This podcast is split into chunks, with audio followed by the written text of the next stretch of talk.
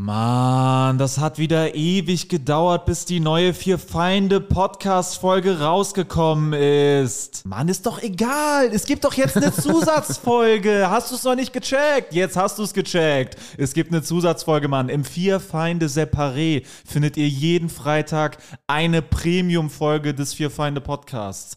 Den Link, um dahin zu kommen, findet ihr in der Folgenbeschreibung. Darüber hinaus sind Alex, Jurik und Sebo auch noch auf Solo-Tour. Tickets findet ihr in der Folgenbeschreibung. Und im Herbst beginnt die große Fear Find the Road to Glory Tour. Wir kommen überall hin, kommt überall hin. Es wird grandios und jetzt viel Spaß mit der Folge.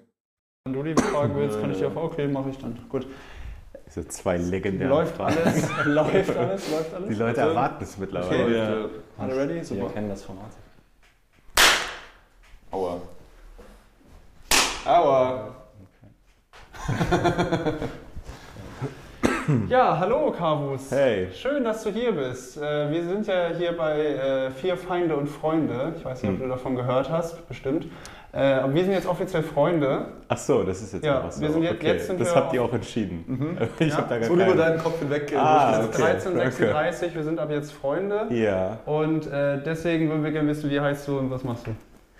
Äh, ich bin Carlos Calanta und ich bin Stand-Up-Comedian. Ja. Warum?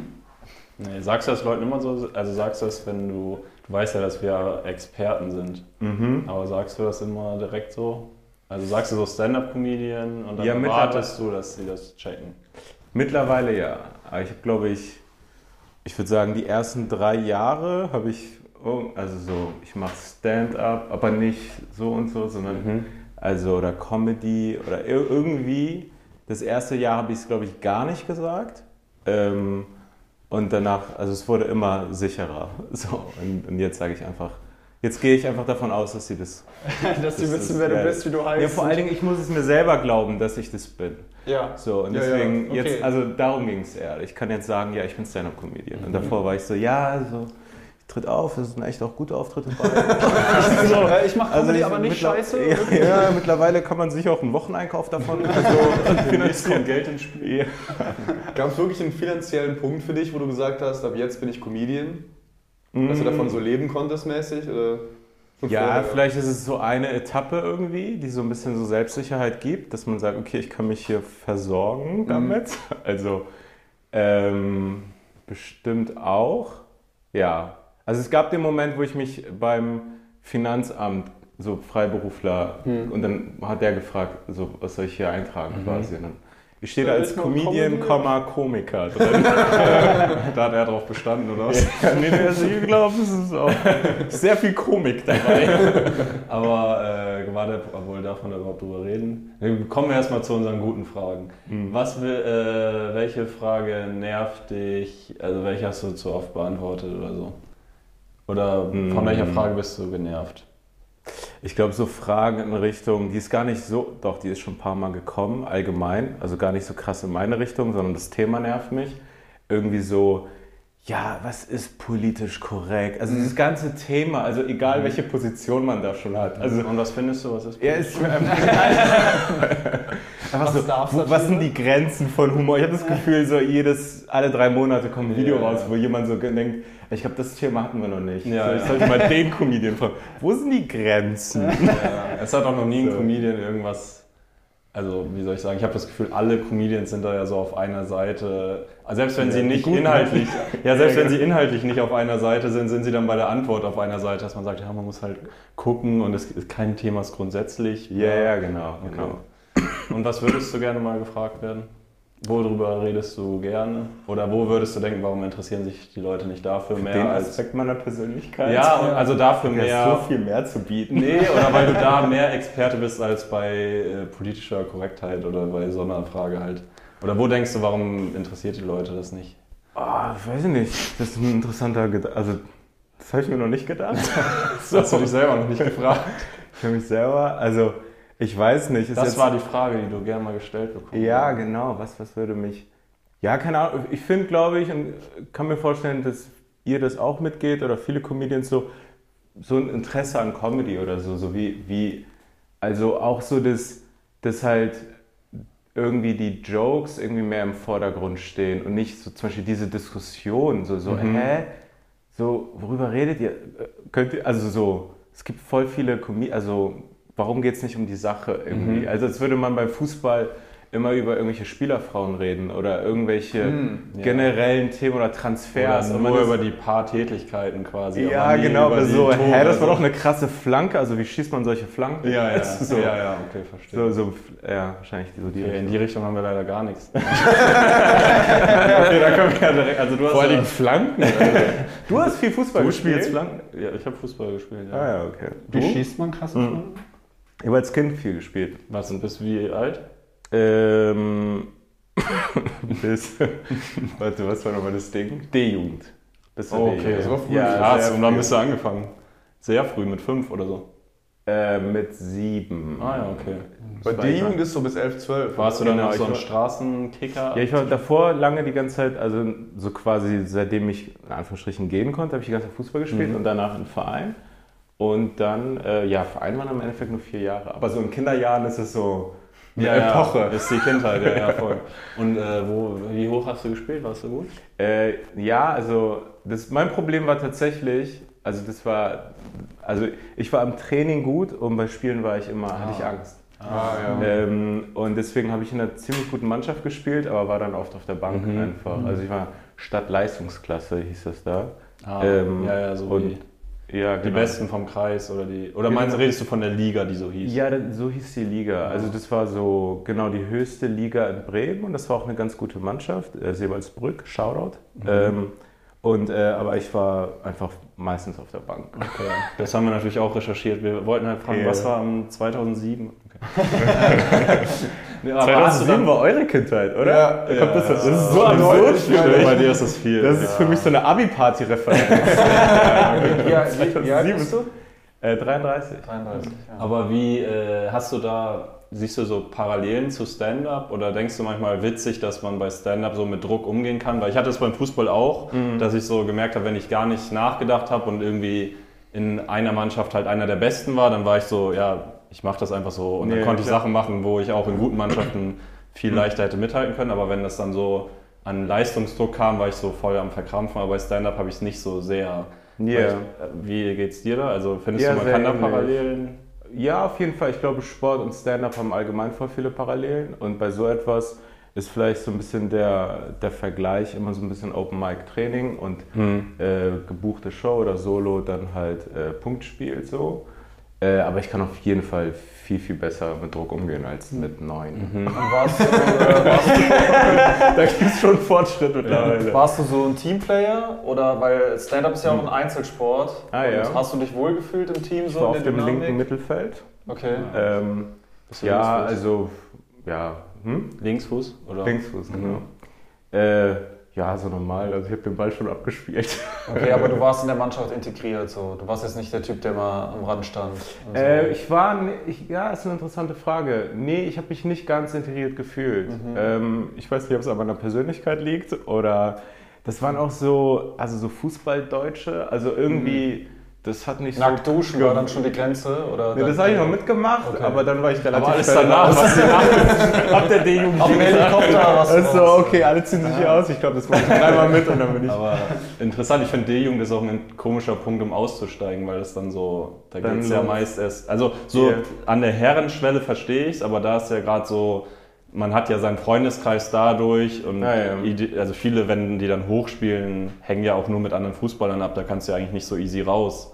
War Ach das ein so, krasser okay. Schritt oder war das gar nicht so für sich dich so Nö, wie- Persönlichkeits... also ich war gar nicht so krass mit da ja, integriert. verstehe. also, äh, also ich war so ein normaler Typ, aber es gab so diese eine Gruppe und dann gab es natürlich so den Besten und so und um ihn herum, das war halt so, äh, ja, irgendwie, das hat irgendwie nicht so geweibt. Ich fand mit so die brutalsten Hierarchien habe ich auch in Fußballvereinen. Ich habe auch lange gespielt, habe ich Yeah. in Fußballmannschaften erlebt. Also Ah, okay. nirgendwo, also viel härter noch als in der Schule, werden Leute, die halt nicht gut spielen. Wer den, also die wollen dann auch, dass die Leute, die nicht gut sind, das spüren. So. Ah, also, ja, ja, klar. klar. lass es dann richtig raus. Weil es nochmal körperlich ist. Es Ja, so ja. la- Und es ist auch so nochmal klarer zu sehen. So, der hat Ja. den Ball reingeballert. Ja, du plus, nicht. plus man weiß, die sind freiwillig da, die quasi nicht. Ist Ach nicht so, wie in der ja. Schule, dass du. Und irgendwie ist ja auch, in der Schule wird ja auch dann so wie soll ich sagen, beim Fußball, wenn du halt eine bestimmte Liga spielst, dann sind die halt so, ja, was macht der überhaupt hier? Ah, ja, also ein okay. bisschen, oder? Dann denken die so, es gibt ja so viele Vereine und bei der Schule wirst du ja, gibt es dann so Gymnasium, Realschule, Hauptschule oder so, aber es gibt jetzt ja nicht 100 verschiedene Stufen, dass man jetzt sagt, geh doch zum Bist du ein Nachbarverein. bisschen dümmer? ja, ja, genau. Das ist auch so, hier kannst du nicht mithalten, aber geh doch mal zum anderen. Ja, okay. und vor allen Dingen, ich glaube, der große Unterschied ist, es ist mir doch egal, ob der Typ eine 5 schreibt, aber in der Mannschaft ist Ja, so, ja, ja, wir haben das Spiel verloren. Wir haben jetzt Also, alle eine 5 wegen dir geschrieben. Genau. Okay. Und wieso glaubst du, ist es leichter für dich bei Stand-Up so damit umzugehen? Weil das Üben und die, der Ernstfall dann so näher beieinander sind und es ist einfach zuverlässiger oder man ist nicht so von so vielen Faktoren abhängig? Oder Ja, also wie gesagt, ich glaube, die 20 Jahre machen auch einen Unterschied. Mhm. Aber, aber ähm, ich, also ich habe bei Stand-Up sehr selten Druck gespürt. Dann jetzt, wenn es um gebuchte Auftritte geht, dann vielleicht, dann, dann fing das erst so richtig an. Aber ich habe mich von Anfang an äh, ja einfach auch, also wirklich, wo ich jetzt noch nicht gut war oder so, aber ich habe mich immer äh, sehr wohl gefühlt. Also ich habe, es, es hat sich immer so angefühlt von so, ja, ey, ich sollte das machen. Also so, das ist, das, das, das fühlt sich richtig an und, und, und Das irgendwie. Nacktduschen ist auch nicht mehr so komisch. Ja, genau. Das Abtuschen nach den Sets. nee, genau. Also ich, ich finde, es gibt auch so etwas wie so einfach ein bisschen leichten Vorteil. Äh, Das kann ganz schnell ein großer Nachteil werden, vor allen Dingen umso besser und umso länger man es macht. Aber am Anfang ist es ein echt leichter Vorteil, wenn man sich einfach so ein bisschen besser fühlt oder findet, als man tatsächlich ist. Dass man nicht zu selbstkritisch ist, sondern einfach so, ja, ich glaube, es ist ganz gut so. Am Und dann- Anfang stehen einem die eigenen Nerven ja am meisten im Weg. ja, ja. aber hast du nicht das Gefühl, dass das dann sofort verschwindet? Also du bist ja schon jemand, der dann sehr risikobereit ist oder auch, wie soll ich sagen, mehr, ja, mehr Risiko geht Wo als sind die andere. Grenzen des Humors? Ja, da wollte ich einfach fragen, wo ist für dich? Nee, aber merkst du nicht, dass das so verschwindet beim ersten Anzeichen von, die Leute steigen gerade gar nicht drauf ein oder die, also dass man da trotzdem ja immer abhängig bleibt von der Reaktion? Also dass die eigene Selbstsicherheit ja irgendwie total von denen abhängig ist? Ja, also ich, ich meine, ich habe das sozusagen, ich mache so einen gewissen, ich sag mal, Stil oder die Themen, auf die ich Bock habe oder die Sachen, die ich mache. Ähm, ja, so jetzt mittlerweile auch seit, weiß ich nicht, nach ein, zwei Jahren oder von Anfang an war ich ein bisschen immer so und es wurde hat sich halt mehr so in die Richtung entwickelt. Deswegen bin ich es schon gewohnt und ich bin da mittlerweile ganz gut abgehärtet. Ähm, noch nicht jetzt so völlig äh, so krass und ist mir egal, aber ich habe irgendwie, es gab so ein paar Bits, wo ich das quasi, wo ich währenddessen gemerkt habe und auch später gemerkt habe, ey, das Bit war voll das gute Training, um diese nächsten Sachen zu machen, weil es immer, weil es anfing und erstmal ich auf diese krasse Stille oder auf so eine Ablehnung gestoßen bin. Und ich mir dachte, ey krass, ich trainiere hier gerade voll den Muskel, da durchzubrechen und darin irgendwie gut zu werden. Und das hat sich voll gelohnt. Und und oft ist es so, es ist auch ein bisschen so, ich mag das auch ein bisschen. Also, ähm, ja, okay, ich finde es auch schon geil, wenn die von Anfang an, also sofort bei der Prämisse lachen, so. Ähm, das, das macht es schon, aber irgend, also, ja, ich, Es geht ja irgendwie auch um Kontrolle. Also wenn du halt weißt, du sprichst was Heikles an und du weißt, jetzt bis zu der Punchline ist erstmal eine Spannung im Raum, das ist ja trotzdem das Gefühl von Kontrolle, was dann irgendwie nicht. Genau, Kann. genau. Ja, genau. Also es gibt, äh, wenn ich mich gut fühle, also es hängt dann ein bisschen auch von der Tagesform ab. Aber ich glaube, es hat sich mittlerweile so eine Grundfähigkeit, Grundperformance eingependelt, unter die ich nicht falle, wo ich immer noch das Gefühl habe, so, ich krieg das noch hin. So. Und also so im schlimmsten Fall kriege ich es gerade noch so hin. Okay. Aber bei sowas, also so vor allem so Bits, die ja sehr, äh, also wo du zuerst auf Ablehnung stößt, ne? Ja. Kommt dann irgendwann der Punkt, wo du die oft genug gemacht hast, dass du merkst, ich krieg's nicht gedreht in, in quasi Zustimmung oder in Lachen? Also ab wann gibst du bei so einem Bit auf? Ah, Wo ist die okay. Grenze? Ähm, schwer zu sagen. Also oft haben die Bits, wenn ich die zum ersten Mal mache, kriegen die da schon äh, sozusagen interessante Lacher, die aber oft schwer zu reproduzieren sind, weil ich es genau so sagen müsste und so, aber die Idee stimmt, aber manchmal ist sie vielleicht nicht ganz klar. Also das ist selten so, dass ich ein Bit anfange und es ist so nur Scheiße oder es ist einfach nur edgy, weil ich habe da schon noch da ist schon eine Prämisse und Ja, ein. Witzgedanke von Anfang an dabei. Und dann, und dann riff ich da so rum und versuche da irgendwas hinzukriegen. Und manchmal, ja, das gab es jetzt ab und zu, dass ich mir dachte, oh, es ist einfach nur noch nervig, weil es klappt immer so halb und, und dann oh, so und dann. Ähm, Der Payoff war nicht so groß. ja, oder, oder dass ich. Äh, ganz selten ist es auch passiert, dass ich wirklich auf der Bühne bei so einem kleinen Mic etwas sage, was ich dann selber so, was, das, das geht nicht. so, so, aber es musste raus. Also ich musste es sagen so, deswegen finde ich es auch wichtig, dass da nicht irgendwie Journalisten irgendwie sitzen Ja. in, in, bei einem Open Mic, sondern ich muss es einfach einmal aus meinem Gehirn laut vor Leuten gesagt haben, um zu merken, ey, das ist äh, irgendwie, das, das, will- das will ich ja gar nicht. Das heißt, du das, testest auch intuitiv quasi. Also du hast die Idee, dann ist erstmal keine große Schreibtisch-Action, sondern wir testen das direkt oder? Ja, also es ist so, äh, oft laufe ich damit rum zu Hause mit einem Deo-Roller und laber ein bisschen rum. Manchmal ist es aber auch nur eine Notiz gewesen und dann versuche ich da irgendwie, also es ist immer beides, zu Hause so quasi laut rumreden und wenn mir dann ein witziger Satz kommt, dann notiere ich den so in die iPhone-Notiz. Ähm, oder halt dasselbe auf der Bühne und dann die ganze Zeit im Wechsel. Also Auch mit Deo-Roller. auch mit Deo-Roller, hey Leute. Ja, genau. Und dann pendelt sich irgendwann, ich weiß nicht, ihr kennt das ja auch, dann pendelt sich irgendwann langsam so eine Struktur ein und so. Äh, aber ich mag das gar nicht, das von Anfang an zu machen, sondern ich lasse erstmal so. Hast du das Gefühl, weil ich habe manchmal das Gefühl, dass das zu schnell passiert bei mir, also wie schnell geht das bei dir?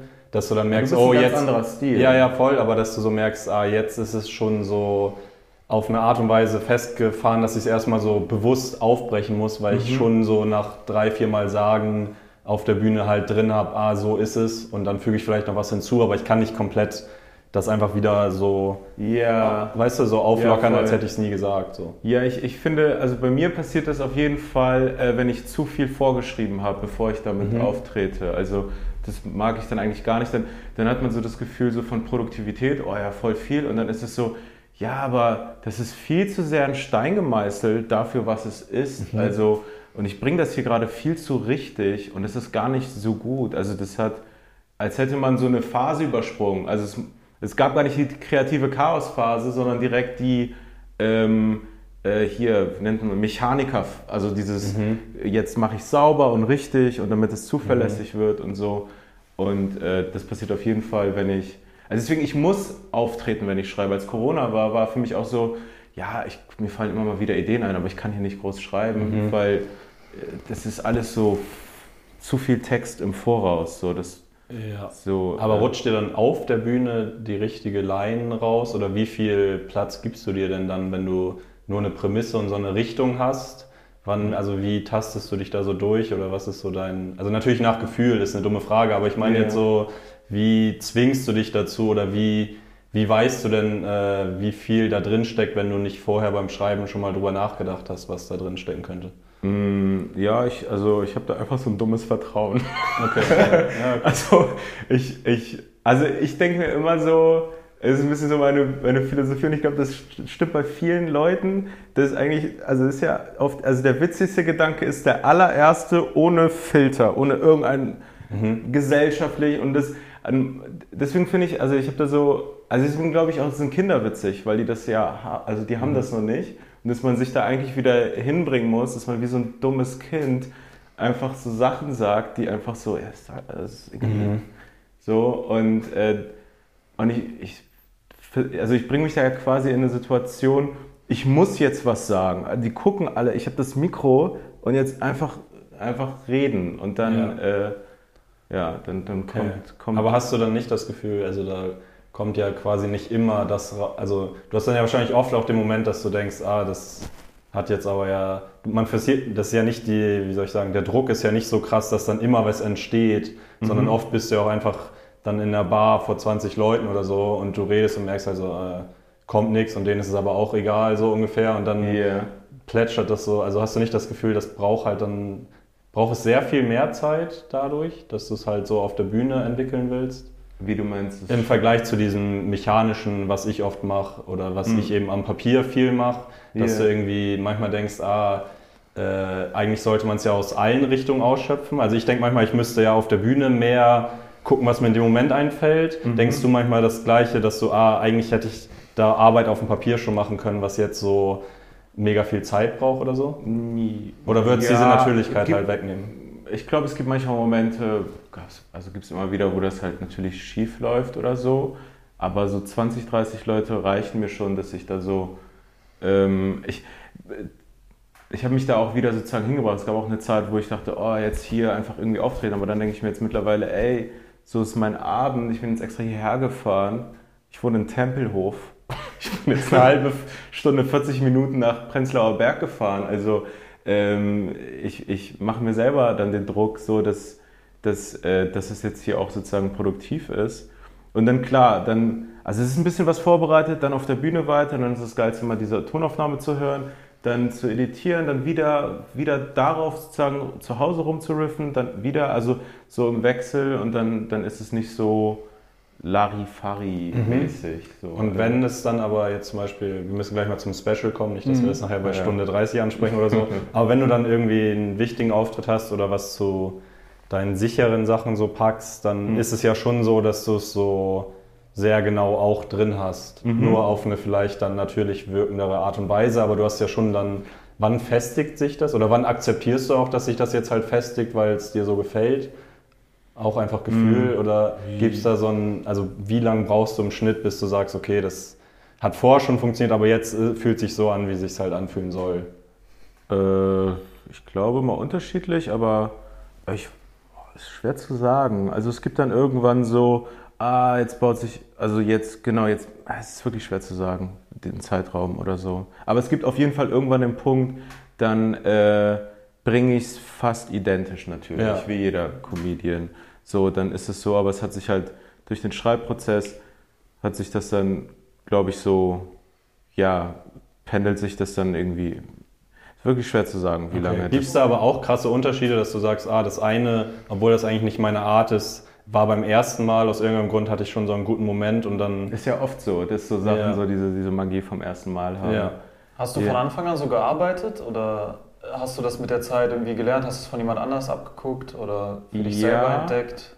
Ich habe äh, ich hab ganz am Anfang hatte ich gar keinen Plan. Also das war, ich finde, wenn man mit Comedy anfängt, ist man echt so, so was, was, so, also so und äh, hatte dann so ein paar witzige Sätzchen und irgendwas und irgend, also Viel zu lange Geschichten auch wahrscheinlich. Ja, und irgendwelche, ähm, ja, so, so einfach Kram und auch so, äh, ich war ja immer so ein großer Louis und Bill Burr-Fan und so und irgendwie so versucht, sowas wie die zu machen, aber so völlig, so völlig selbst übernommen, so einfach so dann zum Beispiel halt nur edgy und das war dann gar nicht so. Aber warst du so ein edgy Newcomer-Typ, der so voll.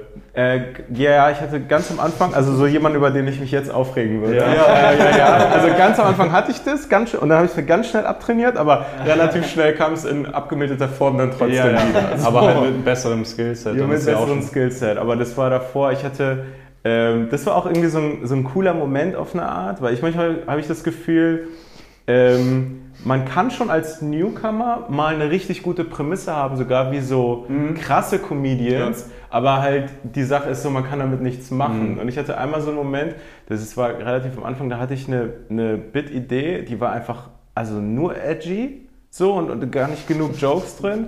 Und dann habe ich die äh, bei Joe Rogan gesehen und ich war so, ah, cool, okay, okay so kann man es dann, so wird es dann halt irgendwie. So hat er es versucht. so hat er es versucht. ja, aber. Würdest du Äh, sagen, Joe Rogan ist dein Lieblingscomedian? ist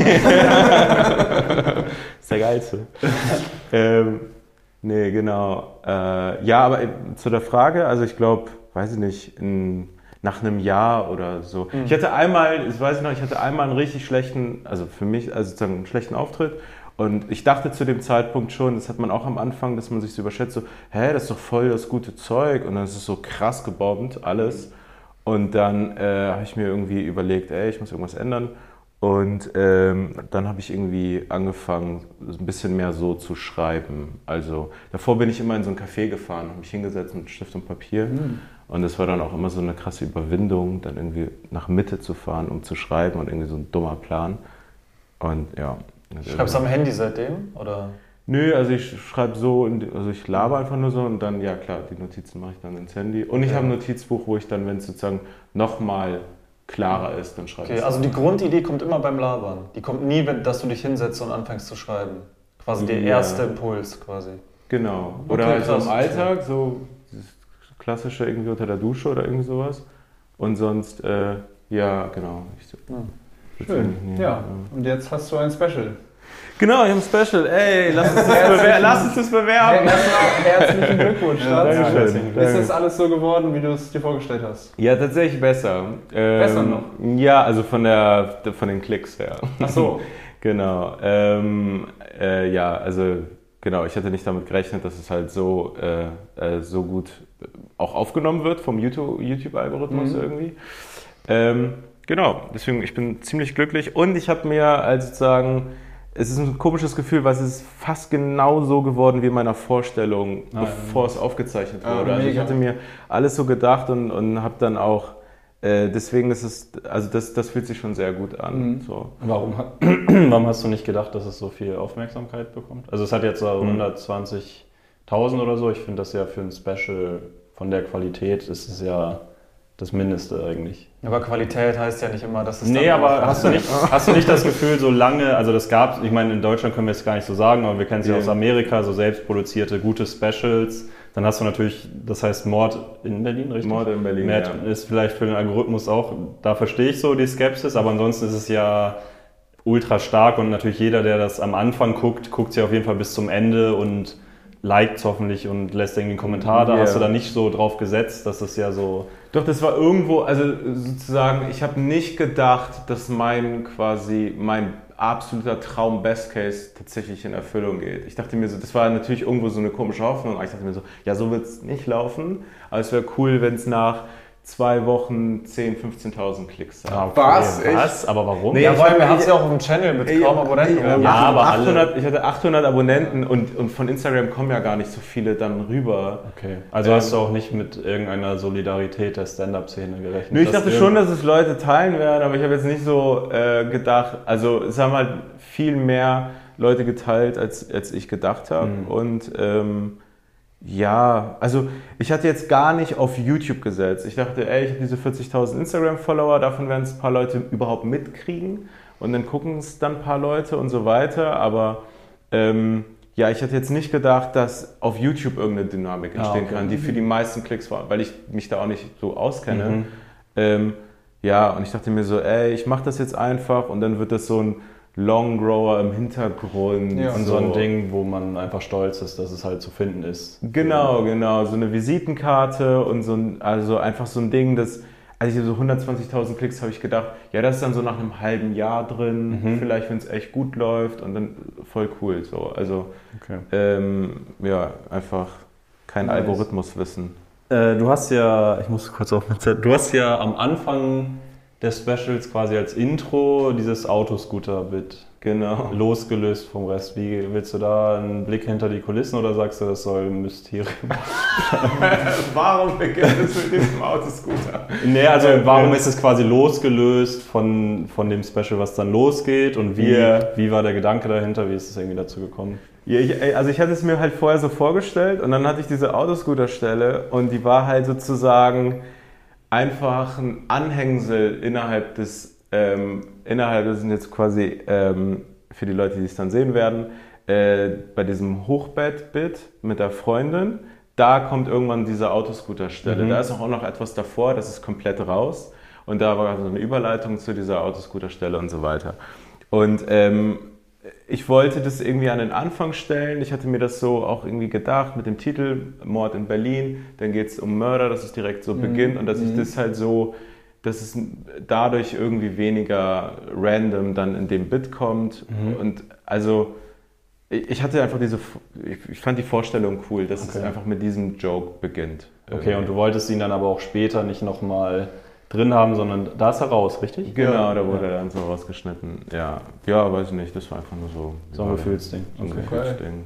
Ja. Ja, ja, nee, ich wollte es nicht kritisieren oder so. Also hast du Mord in Berlin nicht gewählt, weil so mäßig, dass du zerstört hast? Also dass es geil war, das war mit, wahrscheinlich mit auch ein Gedanke. Das war ne? auch ein Gedanke, ja. Okay. Das dachte ich mir. Das dachte ich mir. Aber ich hatte den Gedanken schon vorher. Da war so, okay, es- du solltest auch killen. Das Das wäre gut, wenn uns jetzt gut ist läuft. einfach nur so eine Straftat in Berlin. So Ordnungswidrigkeit in Berlin. Kavaliersdelikt in Berlin. Okay. Und äh, du hast dann ja, es geht relativ exakt eine Stunde, war dir das wichtig, dass es irgendwie wie soll ich sagen, du hattest ja wahrscheinlich noch andere Dinger zur Auswahl, hast sie bewusst nicht mit reingenommen und so.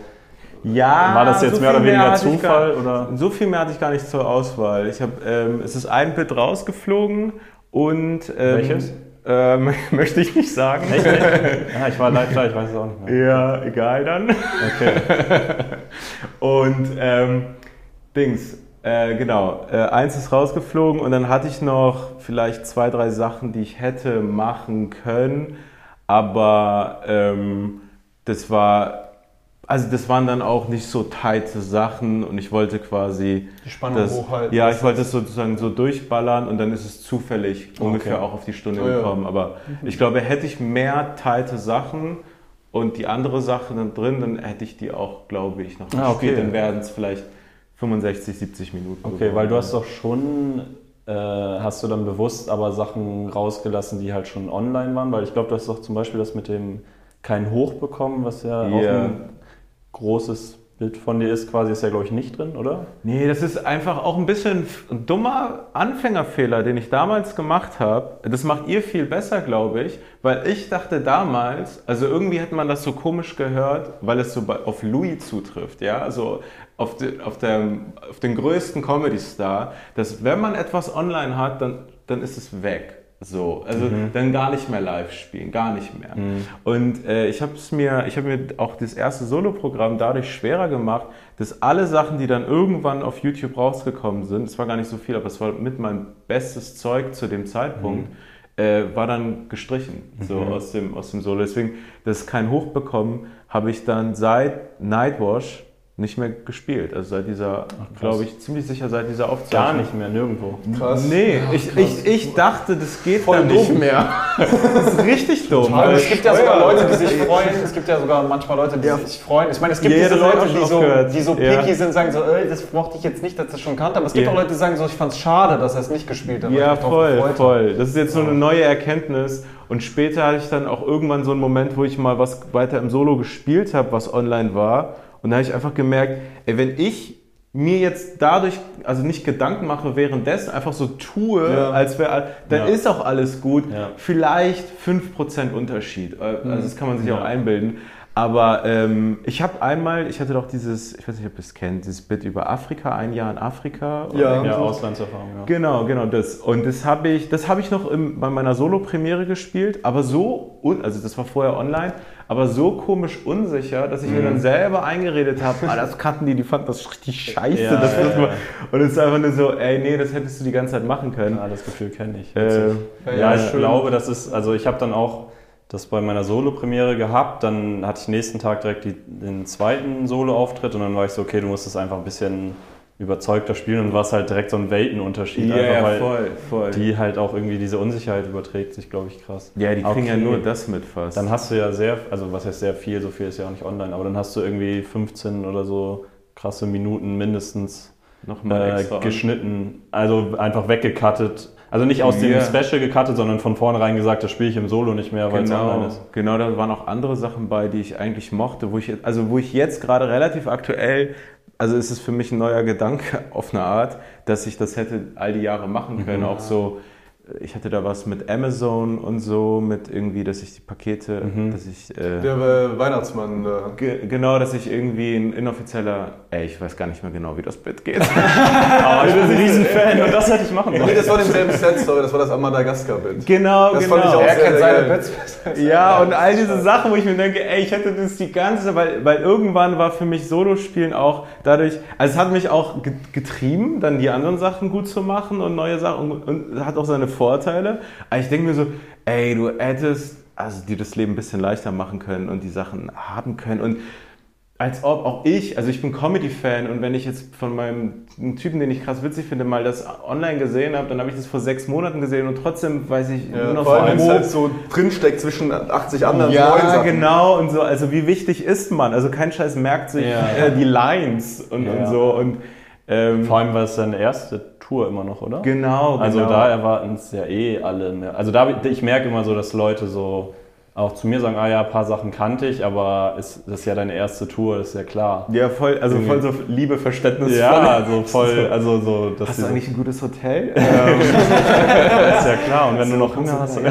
klar. davon ey. leben eigentlich? ich finde das auch manchmal ein bisschen schade, weil wenn Leute so sagen, ja, ich kannte das schon, dann ist Ja. es so ein bisschen, es ist auch eine, keine Wertschätzung dafür, dass Ja. Comedy mehr ist als einfach nur eine, über- eine Überraschung, über die ich lachen kann. Ach so, genau. Also es ja, gibt ja auch eine coole Art zu schreiben, es gibt Mhm. kreative Ideen, es gibt eine coole Art Sätze zu formulieren, eine coole Art es zu performen. All das hat ja einen Wert, Ja, der ist das über so die Punchline, die man vielleicht schon kennt, hinausgeht. So. Ja, das genau. So ein das, bisschen ist nicht nur, schade. das ist ein guter Gedanke. Ja. Das ist nicht nur die Überraschung, sondern man Genau. kann es ja auch nochmal sehen und oh, das ist ja sozusagen geil kompon komponiert. Also Genau, wenn man jetzt so genau. ein Bei Songs so hören die Leute es ja auch tausendmal. schöne Ja, ja. Flanke quasi. Ja. Schöne Flanke, kann man Highlight-Video auch mal noch machen. Eine gute Flanke kann man sich ein paar Mal angucken. Ich gucke mir auch, also, also ich gucke mir auch so Comedy-Clips oder so Ausschnitte aus Podcasts, die ich krass finde, Ja. die irgendwie animiert wurden auf YouTube. Ah, okay. Gucke ich mir ja. auch öfters an. ja, ja, ich Weil dann auch. einfach ja. so Dynamiken oder sowas dann Mhm. innerhalb oder auch Bits allgemein äh, auch geil sind, wenn man die zum zweiten oder dritten Mal oder vierten Mal sieht. Ja, auf jeden Fall. Das ist halt immer der Punkt, wo ich dann nicht so ganz einschätzen kann, ob man das halt hat, weil man Comedian ist Mhm. und ob das so ein Casual Konsumierer halt ganz anders sieht. Also ich verstehe Mhm. schon auch, wenn die sagen, ein Witz ist ja ein Witz und ich will den zweimal, aber ich sehe es natürlich auch wie Sebo, dass man sich das wünscht, dass ja, Leute schon. das Ich, ich glaube, viel mehr Menschen, ich glaube, die meisten sind so. Ich glaube, diese Leute, die dann so, ich kannte es schon, ich glaube, die sind wirklich so eine nervige Minderheit. Die sind wirklich so, ich habe das einmal Das gesehen, so, das geht, also. Was ist noch eine nervige Minderheit? Ja, das sind auch die Leute, Das ist der Podcast dafür. Es gibt auch das Eingemachte. Es fühlt sich auch gerade an, als würdet ihr vier entscheiden, ob ich in Deutschland bin. Es ist jetzt hier so ein, Asyl, so ein richtig gemütliches Asylverfahren. Jetzt lenkt man nicht ab Wie geht's den weiter? Einigkeit und? Das hat man aber auch öfter bei Shows, dass irgendwie so eine Person dann in, in den DMs während, der, wir haben das bei den vier Feinde Shows, können wir das ja parallel dann checken, weil wir ja nicht gleichzeitig auf der Bühne Ja. sind. Dann kriegen wir so DMs während der Show, ja Ton hier auf dem Platz da oben ist scheiße und so. Und dann bricht für uns so voll die Welt und wir so, fuck man, die Show ist im Arsch. Dabei ist das halt nur so ein Typ, der halt den Ton scheiße ist. Wir denken so, alle, die ganze Show geht gerade in den Eimer. Ja, aber das ist aber auch irgendwie, da bin ich schon fast so, so Boomer-mäßig. Das ist auch so eine neue Generation, die denkt, die dürfen zu allem ihr Feedback geben. Ja, das ist schon kritisieren. Also so, hä? Also, würden andere Menschen gar nicht drauf kommen. Also, also die meisten. Also, ja, Die würden lieber eine Eventin bewerben. enttäuschender Abend. Ja, Aber weil die geilste Tour Wertung, die wir, glaube ich, bekommen haben, so portalmäßig ist, wir waren mal in Friedrichshafen. Mhm. Und haben da so, waren so gebucht für so eine One-Off-Show. Das war gar nicht Teil der Tour. Okay. Und da äh, in so einem Zirkuszelt, also mega random. Yeah. Und das Das heißt One-Off-Show? Ja, das war quasi nicht Teil der Tour und wir wurden da ein, Einfach ein, als- eingekauft. Wir haben uns Teil einfach gekauft als, als Wanderzirkus. Cool. Das war so ein halt eingedacht, eingekauft. Scheiß drauf. Ja. Und dann sind wir da runtergefahren und dann haben wir nach der Show, als, also es war nicht mal bei Eventeam, weil die Show gab es nicht mal auf Eventeam, Okay. sondern es war ein Kommentar unter unserer Arena-Doku. Also er hat quasi das genutzt und dann, also, Irgendwo muss ich das Genau, es war so ein alter Mann irgendwie so geschrieben. Ja, ich ich check 30. gar nicht, was hier abgeht, warum finden die Leute das lustig und so. Wir waren aus Versehen da, da fing es an. Genau, wir ich war waren aus aus Versehen. Versehen in der vier Feinde Show. Trotzdem bereut. Ja. Ja, krass. Aber wann ist eure, eure Tour startet jetzt äh, Anfang? Haben wir jetzt eine Wir machen eine Podcast-Tour und dann Okay. machen wir eine äh, große Tour Ende des nächsten Jahres. Achso, Ende des Also Jahres. Ah, krass, okay. Cool. Und wie ist es für euch mit neuem Material? Also, ähm, ihr spielt Geht ja dich gar nichts an. Das wäre umzudrehen. Ich interviewe euch jetzt mal. Nein, aber ihr seid ja, ihr spielt ja wahrscheinlich jeder so ungefähr 15 Minuten, oder? Das sind 20, ja. 15 bis 20. Und dann ist dann, ich weiß nicht, ob das so interner sind, aber auf jeder Tour dann ein komplett neues Set im, im, Ja. im Vergleich zur letzten Tour. Nicht jetzt was Auf jeden online Fall. ist, Ja, im sondern im Vergleich Vergleich zur letzten Tour und auch im Vergleich zum Solo Ja. versuchen wir schon. Ja, weil, Weil viele wir gehen jetzt- auch in die Solos. Wir drei sind halt Also- jetzt Anfang des Jahres, oder die sind ab Anfang des Jahres, ich bin ja schon auf Solo-Tour und dann glauben wir, es ist schon möglich, bis Ende des Jahres wieder 15 bis 20 halt zu Okay. haben. Irgendwie, Yeah. Weil die Leute dann auch schon, die sollen ja auch, also ist ja cool, wenn die auch zu den Solos kommen und wenn die dann deswegen enttäuscht, enttäuscht Yeah. werden oder denken, ah, ich kenne alles, ist irgendwie auch ein bisschen schade so. Es gibt einen krassen Effekt, also einen richtig krass, finde ich, so unfairen Effekt, wenn man altes Zeug, was die kennen, am Anfang spielt. Dann kann man sozusagen eine halbe Stunde spielen, wenn dann die ersten drei Minuten die kennen, dann sind die so, ja, ich glaube, ich konnte alles. Also so der erste Eindruck Ah, ist irgendwie voll das Am Ding. Anfang neu spielen. Genau, ne? am Anfang quasi ja. das Neue, das ja auch getestet und gut Ja. ist oder was auch immer. Und dann, glaube ich, schon kann man in der Mitte das mal kurz ja, machen, ja, aber äh, neu enden, neu anfangen. Das ist auch so ein Ja, ich, ich werde das bei meinem Solo, ich meine, ich habe ja Songs bei meinem Solo auch so machen, dass ich komplett neues Zeug habe, was, also, was keiner kennt. Dass sie erstmal so entspannen Ja, können. So, ah, und- okay, das ist und ab und zu sage ich dann so, ja, ich weiß, manche Leute wollen so ein paar alte Songs, dann sollen die reinrufen, so weißt du, dann spiele ich Also irgendwas. echt? Aber nur so auf Abruf, gar nicht so, Und das was ist jetzt official? Teil des Programms. So 40 Minuten. Nee, ich, also meine Idee ist, ich habe genug Ja, für ein okay. Programm, aber wenn die halt so, spiel mal den Song, dann will ich die ja nicht enttäuschen, dann kann ich es Ah, machen okay. so top. Also, wenn die gar nichts kennen, weil die, also wenn die keine Favoriten haben, kannst du einfach so tun, als wären die auch neu. Die Songs. Genau, ja, aber So mache ich das auch mit Witz. Platzierst, du so noch, Jukebox. platzierst du noch jemanden im Publikum? Spiel das 18 Minuten Akustik-Solo. Kannst du das mit dem Schweigen machen? Das ist Das ist klar, es ist seine Schuld, wenn ich jetzt schweige. Gut. Ihr habt das alle so gewollt. Ja, aber das ist ein witziger Punkt mit diesem, wie die Leute das wahrnehmen, was neu ist und was nicht. Ich habe mal äh, bei Comedy Flash vor so einer Schulklasse Mhm. Ah, okay, gespielt haben und so das ist ja immer sch- schwer so. Und es dann- ist schon fast unnötig. Ja, also es ja. ist so fast so, ich will deren Feedback auch gar nicht. Die Ja, sind ja, so ja. 17 und wollen cool sein. Ja. Ja, ja, und so- sind halt vor allem auch so eine Gruppe. Also ich Ja, will jetzt auch genau. nicht von einer Gruppe 40-Jährigen, die zusammen chillt und einfach nur guckt, was so der Nebenmann... Betriebsfeiern, so mag mein Chef das? Ja, ja. das ist okay. Ja, ja, genau. Das ist auch ein interessanter Punkt. Wann hast du angefangen, keinen Bock mehr auf Feedback zu haben? Auch von gewissen Leuten. Also, man, also bei mir hat das irgendwann angefangen. Zuschauerfeedback war mir extrem wichtig in meinen ersten drei, vier Jahren. Also ich war für jede Uschi, die nach irgendeinem Kneipenauftritt zu mir gekommen ist, denkt so, hör mal, ich fand das so gut, junger direkt Das, Notizblock das, war ja, das war ja wirklich Was genau? genau. Also so ein Feedback, das habe ich wirklich Ah, ja. mal eine Woche begleitet. Und das war so, ich bin morgens ja. aufgewacht, ah, Uschi findet mich gut, ich, kann weitermachen, meine Karriere, ich habe eine. Karriere irgendwie. Ne? Und heute ist das so, das sind wie Zombies für mich. Also, wenn ich nach dem Auftritt irgendwie sehe, da kommt von weit, da steht niemand Blickkontakt. So eine Schrotflinte und raus. so, ich will dir doch was sagen, ne? Ey, ich, ich flüchte davor. Ah, okay, krass. so, nein, danke, wirklich. Aber das ist sehr extrem. Pflanz diese, pflanz diese, bisschen extrem. also pflanz diesen. Schimmelpilz von deinem Feedback nicht in mir ein, weißt du? Damit diese Scheiße in mir gedeihen kann, die du, ja. Aber, aber ich kann mir vorstellen, dein Act basiert auch nochmal mehr darauf, weil er so speziell ist. So, du musst dahinter stehen. Also Mhm. Ja. sobald du nicht, also sobald du nicht 100% dran glaubst, ist vorbei. glaubt keiner Dann ist da gar dran. nichts mehr da. Dann, Ja, ist, so, dann ist es so, nee, das ist hier nicht gerade weird oder irgendwie, Ja, ja. sondern das ist richtig witzig und ich mache das jetzt hier einfach. Und dann hat es, aber genau. Es Man braucht das Selbstverständnis, genau. Das Genau, braucht genau. man, Das, ja. das, ähm, ja, also ich, also es ist mir nie egal geworden. ähm, Ich meine nicht im Sinne egal, sondern im Sinne von ich will es gar nicht. Ist ja nicht egal. Ähm, Also egal Ja. wäre ja, erzählt mir, was ihr wollt, sondern so dieses lass mich in Ruhe, ich will es gar nicht hören. Ach so, von so Einzelpersonen. Ja, so, dass du dich davor Ja. schützt, dass du dich aktiv versuchst, vor Feedback zu schützen, auch von Ach manchen so, Leuten. Das heißt, ähm, will, gar- will ich, oder dass du Sachen auch nicht liest im Internet bewusst. Ah, okay, jetzt so, negative Ja, Kommentar oder sowas. Ja, klar, also das ist aber eher so. ähm, ich finde es halt immer, also es ist immer unangenehm, es ist immer so ein. Ugh. Also man kann dich schon noch richtig treffen. Ähm, ich denke schon, ich bin, ich bin noch sensibel. Also, Schickes Foto, Carlos, was ist da denn los gewesen? Hast du einen Python um den Hals? Also, also es gibt aber so eine Schwelle, zum Beispiel jetzt beim Special, da war das Feedback so überwältigend gut. Dann hatte einfach mal einer, gab es so ga- wirklich extrem wenige, sage ich nicht zum Angeben, sondern einfach nur, weil es mir so aufgefallen ist, so extrem wenige negative Kommentare, so drei Leute oder so fallen mir ein. Dann hatte einer so geschrieben, irgendwie sowas wie wirklich so einfach nur langweilig. Und dann war das für mich einfach nur so absurd. Also da war so eine Menge an positiv da, Ja, dass das so, dann kann ich so dreimal irgendein so Typ Aber das war ja auch so einfach ein, langweilig. Das war ja stumpfer Hass eigentlich. Also, ja, oder, oder, oder, oder wo ich mir denke, also gerade bei dem Special, so ich bin, also ich bin selber ziemlich, glaube ich, selbstkritisch und finde da selber immer Dinge und bla. Und beim Special war das tatsächlich so ein, so ein Ausnahmefall, wo auch, also wo ich mir so viel Mühe gegeben hatte, dass ich wirklich sagen konnte, ah nee, ich bin damit wirklich zufrieden. Das hatte so was Befreiendes, auch bevor ich es hochgeladen habe, weil ich mir dachte, ja, ey, diese Klicks, was auch immer passiert, so ich habe alles gegeben und das ist das Beste, was ich auf diesem Level kann. Ich bin so quasi an mein Maximum schon ganz gut rangekommen.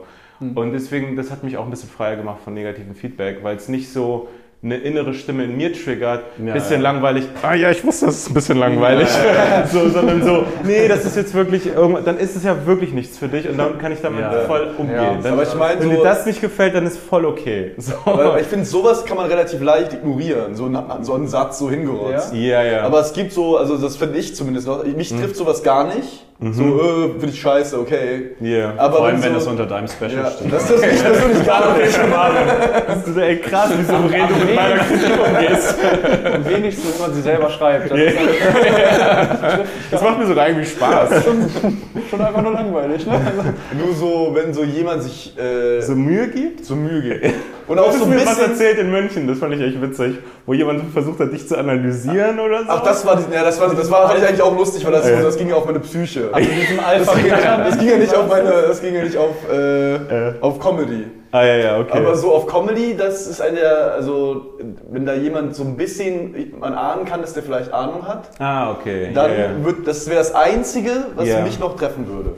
Ja, ja, okay. Das bekommt man nee, halt ganz, ganz selten. Also so, Ja, das hatte ja. ich zum Beispiel nur einmal, als wir in, äh, in Amsterdam waren und wir so eine Nachricht bekommen haben. Mhm. Ah, Ich weiß nicht, okay. ob ich es dir nochmal erzählen muss jetzt. Muss ich ja eigentlich. Erzähl's gerne. Ich glaube, ich, noch mal. Ich will glaub, noch mal deine kenne- du hattest mir Leidensgeschichte das noch mal erzählt. Ich finde, wir alle haben ein Recht drauf. Ich glaube, ich würde es gerne noch mal hören, doch auch. Also ich war, wir waren so in Amsterdam, Juri und ich, nach der Vier-Feinde-Show. Sind da so Ihr habt doch äh, Mulaney. Genau, wir haben so ne? schnell geguckt.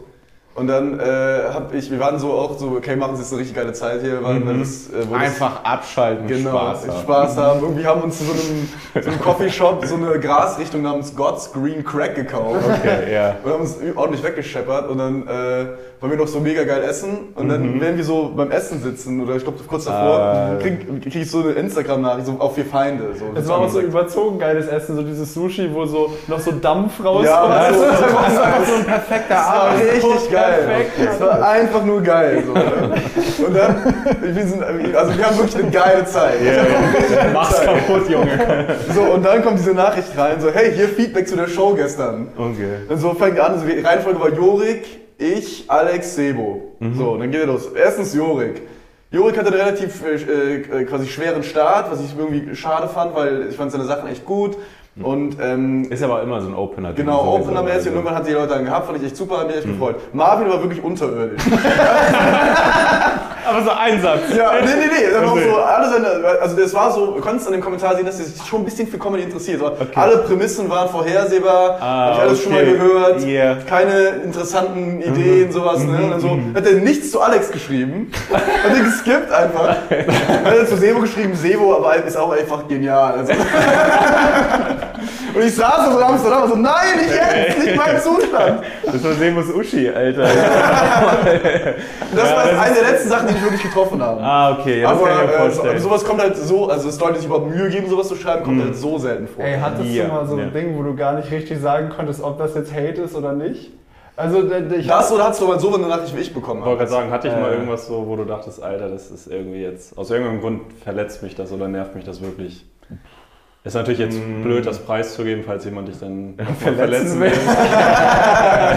Was deine Das dachte ich auch gerade, wenn ich das sage. Und sich jetzt deine Augenbraue angeht, so, ey, das ist dein Ding. ähm, nee, ich muss mal überlegen, ob ich auch mal so eine Comedy-Kritiker-Kritik bekommen habe. Bestimmt. gebe sonst Aber mal ich glaube, das habe ich ein bisschen vielleicht vergessen. Ich finde, so. in Deutschland ist ja auch oft dann so, also wenn die sich in den Kommentaren als Comedy-Experten äh, kundtun wollen, dann sagen die so, ja, und ich gucke gern Ricky Gervais Ja, ja, oder ja, so. genau, und ja, dann ja, merkst du so ja, ganz ja, schnell, das ja, ist so ein, so ein oberflächliches Experten. Ja, ja. Also und wenn so- dann jemand wirklich mal so irgendwas außer Louis oder Ricky Gervais, Mhm. aus irgendeinem Grund Ricky Gervais bei allen, äh, dann ist es dann ist es direkt so, ah krass, so ein Einhorn, also so Ja, ja, ein genau. Erleuchteter, so mal sehen, was der schreibt, so, aber das, ich finde, wenn jemand nur so Ricky Gervais, dann denkst du so, ja okay, so Aber- viel Plan hast du jetzt auch Aber nicht. ich bin eigentlich auch genervt von so vermeintlichen Experten, weil man irgendwann am Punkt ist, also, ey, wenn du es nicht selber machst, dann hast du auch trotzdem nicht so viel Ahnung. Also diese Comedy-Kritiker, ich finde es auch, ähm, das ist auch ein Ding bei Leuten, die mit Comedy anfangen, wo ich das Gefühl habe, das kann halt so blockieren, ist, wenn man zu viel vorher schon weiß. Ja. So, dass das, also das so, so, wenn man zu sehr abnördet, aber auch so, ich bin so, ähm, ich denke mir ganz oft so, nee, du denkst, ne, du denkst gerade, dass du voll die Ahnung hast, weil du jetzt so ein paar andere Namen noch kennst, dann Ja. irgendwie so, ja, was will ich, äh, Andrew Schulz. Aber so, ja, komm. Hier äh, Dings, äh, Matt Rife. oder so. Ja, Was ja, heißt so? Das ich Nee, das ist dann einfach nur so, ja, okay, komm. Also, das ist aber auf TikTok. Aber hast du nicht das Gefühl, dass die Leute dann, ähm, wie soll ich sagen, schon einfach was gucken können und dann, also du beziehst es jetzt schon auf bestimmte Kommentare und andere, weil ich finde es immer schwer, ich habe früher so Comedy geguckt und dachte so, ja, aber wenn die alle Kommentare voll sind mit das und das fand ich nicht so gut, Ja. wieso wehren sich manche Comedians so dagegen, einfach zu sagen, ja, offensichtlich ist das so. Und jetzt verstehe ich es natürlich ein bisschen besser, aber findest du, man muss es schon so also teilweise musst du ja auch nicht Fußball spielen, um sehen zu können, ah, der hat das voll krass gemacht. Oder teilweise beleidige ich auch irgendeinen Linksverteidiger vom HSV, weil ich Ja, denke, ja, er ist so offensichtlich Ja, dumm. Gerade natürlich kann ich das nicht, aber Ja, ja, er könnte so leicht so viel. Ja. Also hast du da irgendein Verständnis für oder bist du so Nee, schon, schon. Es gibt ja auch Comedians, da denke ich mir, also ihr kennt das bestimmt auch, als man angefangen hat, bevor man angefangen hat mit Comedy, dass man so Leute im Fernsehen gesehen hat und sich gedacht hat, ja, also das kann ich ja auch. Also Ja. man konnte es nicht wirklich. Genau das, also ja. so dieses mechanische konnte man nicht, aber man dachte sich so, yo, also meine Kumpels sind witziger. Ja, oder also auch so- das, was, also Oder auch so, so eine Scheiße will ich niemals machen. Also so, hoffentlich werde ich nie so schlecht. Also so, weißt ja, du, was so ich meine? solche Gedanken. Und ich glaube, das ist ein bisschen Trugschluss, aber da ist auch was dran. Und es gibt halt Leute, wo ich, mir, wo ich die Hate-Kommentare wirklich auch, also volles Verständnis, wo ich mir denke, ja, das ist auch Was für Leute sind das denn?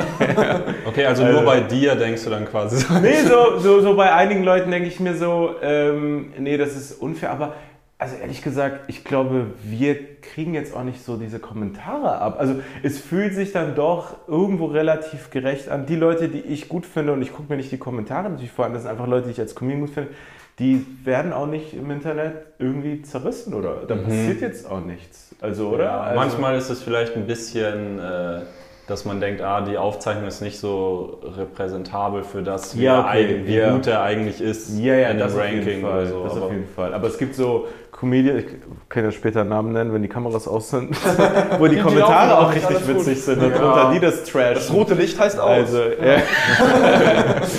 also ja, ähm, genau, wenn es so, so um De- in Details geht oder so ein Feedback-Typen, ich finde so ein krass nerviger Mensch. Einfach, der sich das Ja, so Aber der weiß ja nicht, der wollte dich ja nicht verletzen. Doch, der hat doch. Doch, doch, der wollte, mich, also der wollte mich nicht persönlich verletzen, Nein, aber der nein. wollte schon irgendwie, dass an mich rankommt. Ja, der wollte, Ja. dass er dich ranhört, aber wenn der wüsste, wenn er das jetzt sehen sollte, dass er dir den Tag, einen richtig geilen Abend oder Tag Der war versaut übrigens hat. nicht ruiniert. Ich hatte so 10 Minuten, die dann schlimm waren. Okay, dann aber war ist ja, auch okay schon, ist ja auch schon schade John genug. Mulaney hat ihn dann John ruiniert. Mulaney hat mich war so unterirdisch. einfach. Aber geil. einen Kommentar geschrieben. Das war übrigens das Geilste. Vorher hast du einfach so nichts gelernt.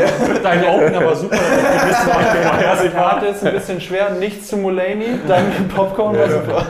John Mulaney war übrigens, das war, habe ich später dann gelernt, die schlechteste Show seiner Tour, hat er Ja, selber hat er gesagt. Ich meinte dann so, ja, Amsterdam war nicht geil. war unterirdisch. Also Juri und ich haben Ich uns- fand's, ich fand's beklemmend manchmal. Ja, wir haben uns manchmal so angeguckt und dachten so, ich glaube, für ihn läuft das gerade nicht so perfekt. Ja. Aber seine Open haben auch übel reingeschissen. Also, Ja, die haben gar nicht funktioniert. Wo ich Aber jetzt dann auch ist heute die sagen Crowd kann, auch schwierig gewesen. Wahrscheinlich. Also, Das war auch ein ganz weirder Raum. Es So. war echt Okay. wie so eine, er hat auch das gesagt, es ist wie so eine leere Flugzeughalle Ja. gewesen. Ah. Da war so eine okay. Bar an der Seite, Okay. wo Leute so, hinter dem war die Bar so leicht erleuchtet, so, so schimmernd. Yeah. Und die sahen aus wie so, so, so die Regierung, die so entscheidet, ob wir leben da. Und dann hat er so gesagt, so, I hope our overlords will protect me after set. Und die so Okay. gar nicht drauf, so, hm, weiß ich nicht, was er meint. Ja, okay, das ist. Ich habe mal so eine Show, glaube ich, erlebt von Bill Burr in Köln. Das war 2016. Wo Oh, ich vielleicht auch- haben wir dieselbe Show gesehen. Nee, haben wir nicht. 2016? Das war 2019. Da warst du im Kindergarten. Du warst auch bei Louis C.K. Wo war das? Das war, ich habe den Raum vergessen, aber es war in Köln. Tanzbrunnen, Theater am Tanzbrunnen? Nee, nee, nee, das war ein. Raum, den ich dann später auch nie mehr gesehen, also wo ich nicht aufgetreten bin. So. Ähm, das, und das war einfach auch so, wo ich mir dachte, ey, ich glaube, so, das, nicht, das ist jetzt nicht sein Peak hier gerade. Das ist voll schwierig. Und, und so. Und, und irgendwie so das Gefühl, dass man jemanden so gut findet, dass man sich denkt, so, ach krass, hoffentlich kommt er wieder. Also magst du uns? Ja, ja, ja. Also so, so, oder ist dann irgendwie Deutschland schnell dann irgendwann gestrichen. Ähm, Genau, ja. Was ich noch sagen wollte, bei dem Typ dann, das war dann nicht wie das. Der hat's äh, dir echt angetan. Nein, ich das dann für mich äh, quasi verarbeitet habe, Ja, ja, okay. ist, indem ich direkt voll auf Persönlichkeit gegangen bin und dann auf sein Profil gegangen bin, angeguckt habe, was er so gepostet hat. Und er war voll der Loser. Also direkt die Abwehr. ah, okay. Aber was wäre was wär die Variante, wenn er so ein, also wenn er So kein maximal wenn er ein richtig cooler Typ wäre? Er hätte Gründe gefunden, er hätte doch Gründe Ich gefunden. hätte Gründe gefunden, ja, ja. hätte ich gesagt, ja, komische Haarausfall, na gut, das soll so eine Scheiße. Ja, genau, ja, ja. Ganz schön lange Ohrläppchen, du Loser. Also. Aber du wolltest eben was erzählen, da wollte ich noch drauf zurückkommen. Du hast irgendwie so, Carlos wolltest so ein Beispiel Ach geben. so, für- genau. Nee, ich hatte auch einmal so einen Kommentar, den fand ich geil, der war so, äh, Jorik Tiede ist noch am Anfang seiner Karriere, er hat offensichtlich äh, viel zu lange Geschichten mit eher müden Pointen. noch.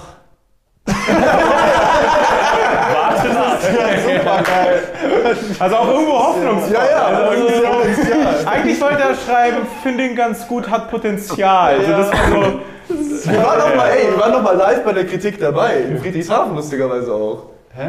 Da, da waren wir doch, haben wir Fotos gemacht mit ja, Leuten. das ist so ein Typ da. Ja, und da kam so ein Typ dazu, also der war ein mega Fan und der hat dann so leicht ein Bit so kritisiert. Okay. Aber so, findest du nicht, das Bit könntest du ein bisschen tighter machen? das ist auch so eine Kritik, so, ja, na klar. Ja, also so, was ist und seine das? Freunde waren so, ey, nein! Haben die so weggeschoben, so, nein! Hat sich auch entschuldigt. Also, also das Ding ist ja, also das ist ja so eine, eine weird, also komische Art von Kritik von so Leuten, die einem so Sachen sagen. Als Comedian wird man ja die ganze Zeit kritisiert auf der Bühne. Also das nehme ich ja voll an und denke mir so, ah, okay, das könnte tighter sein oder da hätte ich gerne Lacher, also Lacher, nicht Lacher und so, das ist ja das Ding. So. Und äh, dann muss man eigentlich ja einfach so normal genug selber im Kopf sein, damit irgendwie umzugehen Ja. oder so. Das ist, also es ist ja so der, man wird die ganze Zeit, man kriegt alle 10 Sekunden Feedback quasi und dann braucht man das andere eigentlich nicht. Ja, ich meine, ich verstehe schon, dass du kannst natürlich auch als Comedian sehr erfolgreich werden, indem du dir eine Idioten-Fanbase Ja. aufbaust und dann kriegst du halt die ganze Zeit Feedback von Idioten. Ja, ja, und ja. dann Wo ist jetzt verstehe die ich, Grenze zwischen Idioten? dann äh, verstehe ich und schon, wenn du von außen das so siehst Ja. und dann so denkst, ah, dem schreibe ich jetzt mal, dass das aus meiner Sicht alles Idioten sind oder so. Also, oder Ja. von wegen, was ich halt denke. Aber es ist so ein bisschen, natürlich musst du, gerade wenn wir jetzt so auf Open Mics gehen und so, ist es ja erstmal auch neutrales Publikum. Ist ja nicht so, dass wir vor so äh, Idioten. konvertierten, uns anbetenden Leuten spielen. Oder so. Ja. Ja, und auch, wenn ein Comedian extra eine Idioten-Fanbase hat, dann ist es auch ein bisschen so, ah, ich glaube, die brauchen sich gegenseitig. Also da kann man von außen vielleicht gar nicht sagen, ey, du bist gar nicht so gut, so, sondern es ist dann einfach so, Ja, es passt. Es ist halt ein Match. ist ein Match. ja. So. Ja, aber so als Comedian ist Reflexionsfähigkeit, zumindest was so die Auftritte angeht, ja das Wichtigste. Schon, ja. Also eigentlich noch vor lustig sein.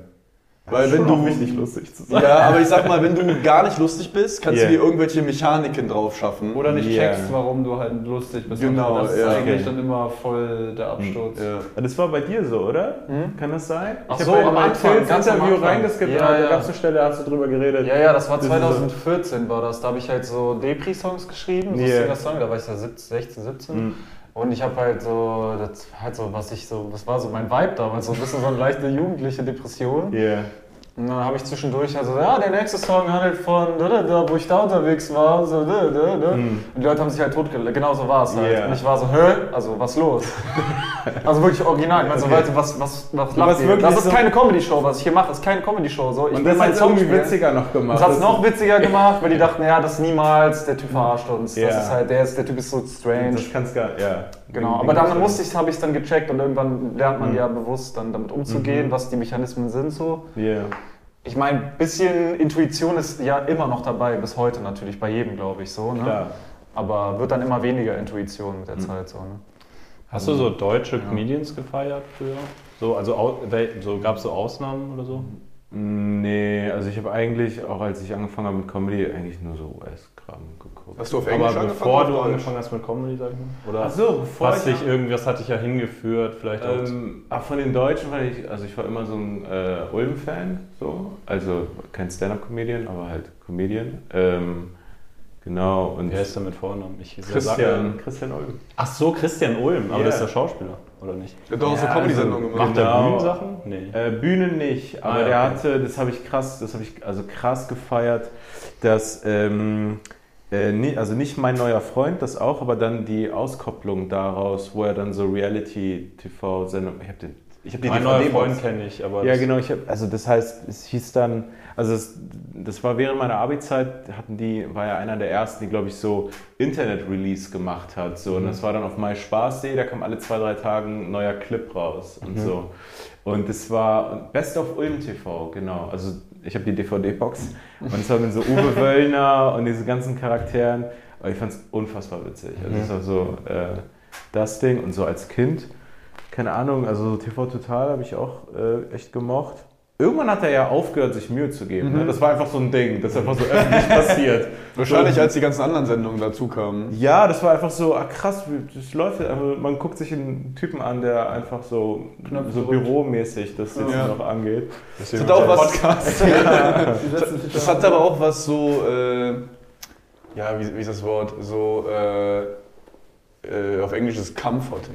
So, ah, okay, ich kann jetzt, ich kann mir die Sendung angucken und es Yeah. ist immer dasselbe. Die will gar nichts von mir. Genau, die ist einfach, ich muss mich nicht darauf irgendwie krass konzentrieren. Das ist so Yeah. halt mit so einem Weg, Wegschlummern-Sendung. Ah, okay. Aber Ja. da waren ja auch viele Stand-Up-Comedians quasi. Stimmt, gegen Ende hat er dann immer Leute da, ne? Das war dann, glaub ich, so die letzten zwei, drei Jahre, habe ich das Gefühl. Nee, auch länger, glaube ich schon doch. Ja. Aber es gab dann für dich nicht die eine positive Ausnahme von der alten Szene oder irgendein, wo du gesagt hast, ah, irgendwie ist mir das sympathisch und oder ich ich habe es gar nicht mitbekommen. muss ich- Also ich Ja, habe es fast gar nicht mitbekommen. Ich habe einfach, wir haben in Berlin, also es gilt auch für die äh, anderen aus dieser ersten Generation, aus der ersten Gruppe, wir haben einfach Stand-up gemacht, 2015 angefangen und waren so mit dem Entertainment-Kopf nur in den USA und sonst waren wir nur bei uns. Also das ganze deutsche Game, äh, da hatte quasi keiner irgendwas auf dem Schirm. So, Das war einfach so. Das war wahrscheinlich ein großer Vorteil, rückblickend, dass das so wahrscheinlich, ja. was Neues aufzubauen. Ja, ja, genau, genau. Wenn die sofort so eingeplackt werden, so Quatschclub Nee, und aber wir, sowas, war, also wir waren, wir hatten schon so eine ganz klare, ähm, so jugendliche, sage ich mal, äh, Anti-Haltung. Also wir waren auch echt so, äh, nee, also wir haben das wir haben es wirklich abgelehnt auch. ähm, und es ist ja immer noch irgendwo da, aber mittlerweile hat sich das geändert. Deutsche Comedy hat sich auch geändert, aber man ist auch ein bisschen erwachsener. Man hat auch am Anfang so eine, so eine Arroganz äh, des Typen, der es gar nicht so gut kann, aber irgendwie denkt, er ist besser als er ist, weil er einen guten Geschmack hat, aber man Ja. kann es gar nicht umsetzen. Und weil es ja in Deutschland auch noch niemanden gab, quasi vor euch, der auch einen guten Geschmack hat, aber auch schon als Comedian besser ist. Sondern es gab Genau. ja, weißt du, es war ja gar kein, Also es war ja nichts da, wo man irgendwie ein bisschen geerdet wird, dass man sieht, ah, der macht auch das, was ich versuche, nur in schon noch besser und erfahrener. So. Ja, genau, vielleicht gab es, es gab es bestimmt schon, aber also ich habe es gar nicht verfolgt. Also so, wir Ja. haben es gar nicht äh, so krass äh, so mitbekommen. Klar hat man mitbekommen oder gesehen, so was das angeht, schon so ein bisschen. Es gab ja schon äh, Till, Felix, Hazel, also diese Aber waren die da echt schon ein Ding, wo du angefangen Nee, die waren kein Ding, aber die waren, glaube ich, schon so mit ihren ersten Soloprogrammen unterwegs. Ah, okay. Aber die waren jetzt, da war jetzt noch nicht ein abgedrehtes Special, glaube ich, Ja. online oder nicht. Also die, die waren schon so Leute, so aus dem Poetry Slam, die dann irgendwie das gemacht haben, wo man gemerkt hat, ah, das ist smarter, das ist irgendwie besser, also es ist auf jeden Fall besser als diese ganz alte Garde. Aber die waren, glaube ich, auch noch voll am Anfang, Ja. so auch der Entwicklung. Und das war so das Einzige, wo man so das ein bisschen so mitbekommen hat, so, aber auch nicht richtig verfolgt, so einfach nur so, ah ja, die sind, das ist schon cooler. Also ja, Mhm. das, so, das, gab's. Hast du auf Englisch angefangen oder auf Deutsch? Äh, auf Deutsch. Ich habe komischerweise, ich glaube, ich habe so sechs, sieben Auftritte auf Englisch gemacht irgendwie. Weil es in Berlin, also das ist ja auch so fast das Klischee, aber es gab in Berlin einfach Jahre vorher eine englische große Comedy-Szene ähm, und dann die deutsche und dann bin ich, glaube ich, ein paar Mal auf Englisch aufgetreten. Lass es zehnmal sein.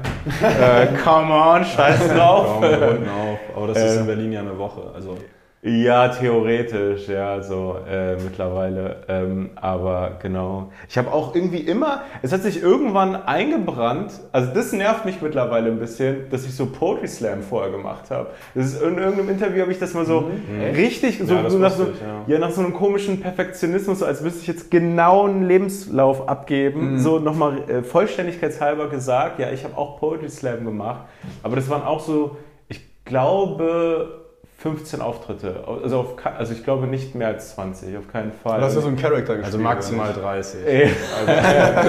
ja, das war so, ich war, ich, und das war immer so mit einem ein, zwei Monaten Abstand und irgendwie, also äh, deswegen ich bin so, ja. Wie kam es dazu? Weil du halt, weil's, weil du keine Stand-Up-Bühnen kanntest, Genau. keinen Kontakt Ja, ja, zu. genau. Damals war Poetry Slam das Ding, wo ich mir dachte, ah, okay, hier sind so die jungen Leute, die coolen Leute oder bla bla.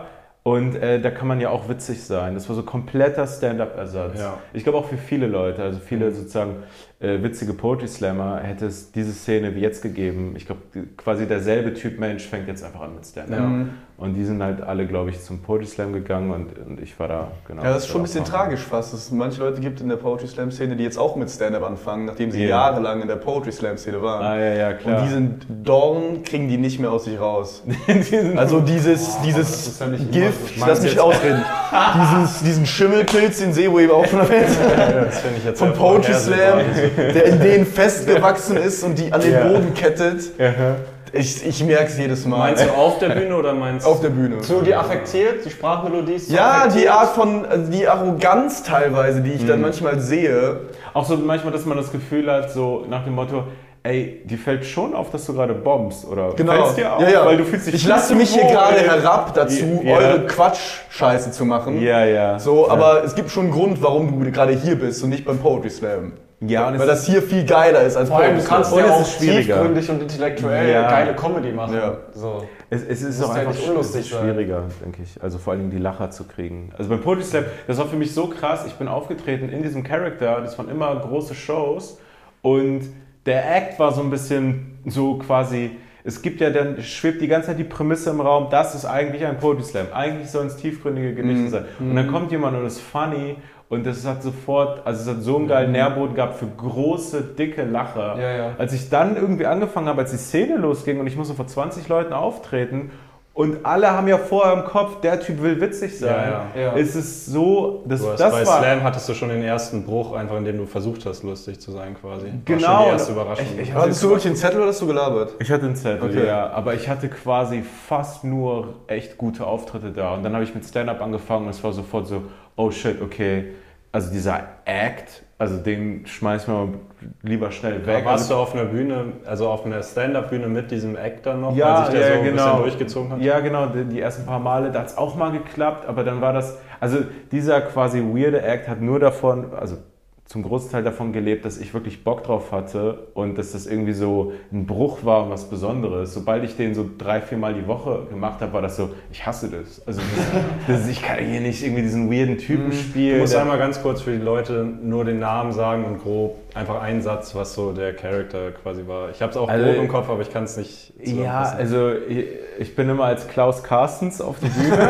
so, das war für mich immer der erste Joke, so, dass ähm, Klaus Carstens aufgerufen wird und ich dann komme. Dann ist da schon so eine Grundatmosphäre war da so. Und dann habe ich irgendwie, keine Ahnung, habe ich irgendwie so einen Zettel gehabt, ja, Klaus Carstens hier, Start Nummer 5 oder so. Also, und, dann, und dann hatte ich, ich hatte den ersten Joke, den ersten richtigen Joke, den ich geschrieben habe, der war da auch drin. Und das war so quasi ein One-Liner. Dann hatte ich den, ähm, ich, ähm, ich schreibe gerade an einem Fantasy-Roman. Das Buch handelt von einer jungen Frau, die sich in ihrem Körper wohlfühlt.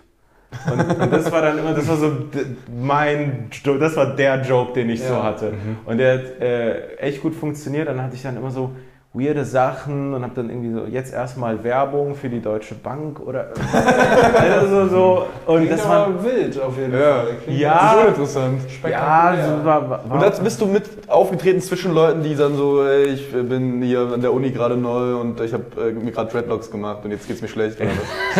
Nee, interessanterweise war dann, also irgendwie war das so eine Art, so wie ich es wahrgenommen habe, so eine Prämisse ganz viel im Raum, dass Poetry Slam ja angeblich so ist, aber so voll viele haben den Funny Guy gemacht. Ach so. Auf verschiedene Art und. Weise. Es war dann eigentlich, wo man dann auch oft gemerkt hat, ey, so krass, eigentlich wollen die Leute lachen. Also, also eigentlich hat das einen großen, ich habe das Gefühl, Poetry Slam hat selber damit gehadert, dass das das gibt, also, die, also dass das so gefeiert wird und dass das nicht das echte, reale Poetry Slam ist und dass auch so Leute gute Platzierungen kriegen und dass das Publikum das auch so macht. Ich habe das Gefühl, so, Aha, dass es so eine Schizophrenie gab, so, ah, warum werden wir dafür gefeiert, so ein die bisschen. Poetry Slam Leute wollten eigentlich wirklich so Slam Poetry machen. Ich glaube, ja. Und das Publikum hat sich dann aber eher für Stand-up Comedy ja, im Geiste so interessiert. Ich glaube schon oft. Es gab ein paar Leute, die, äh, glaube ich, echt gut, also wirklich so gute Gedichte und gutes Mhm. Slam-Zeug gemacht haben. Julian Heun fällt mir da ein.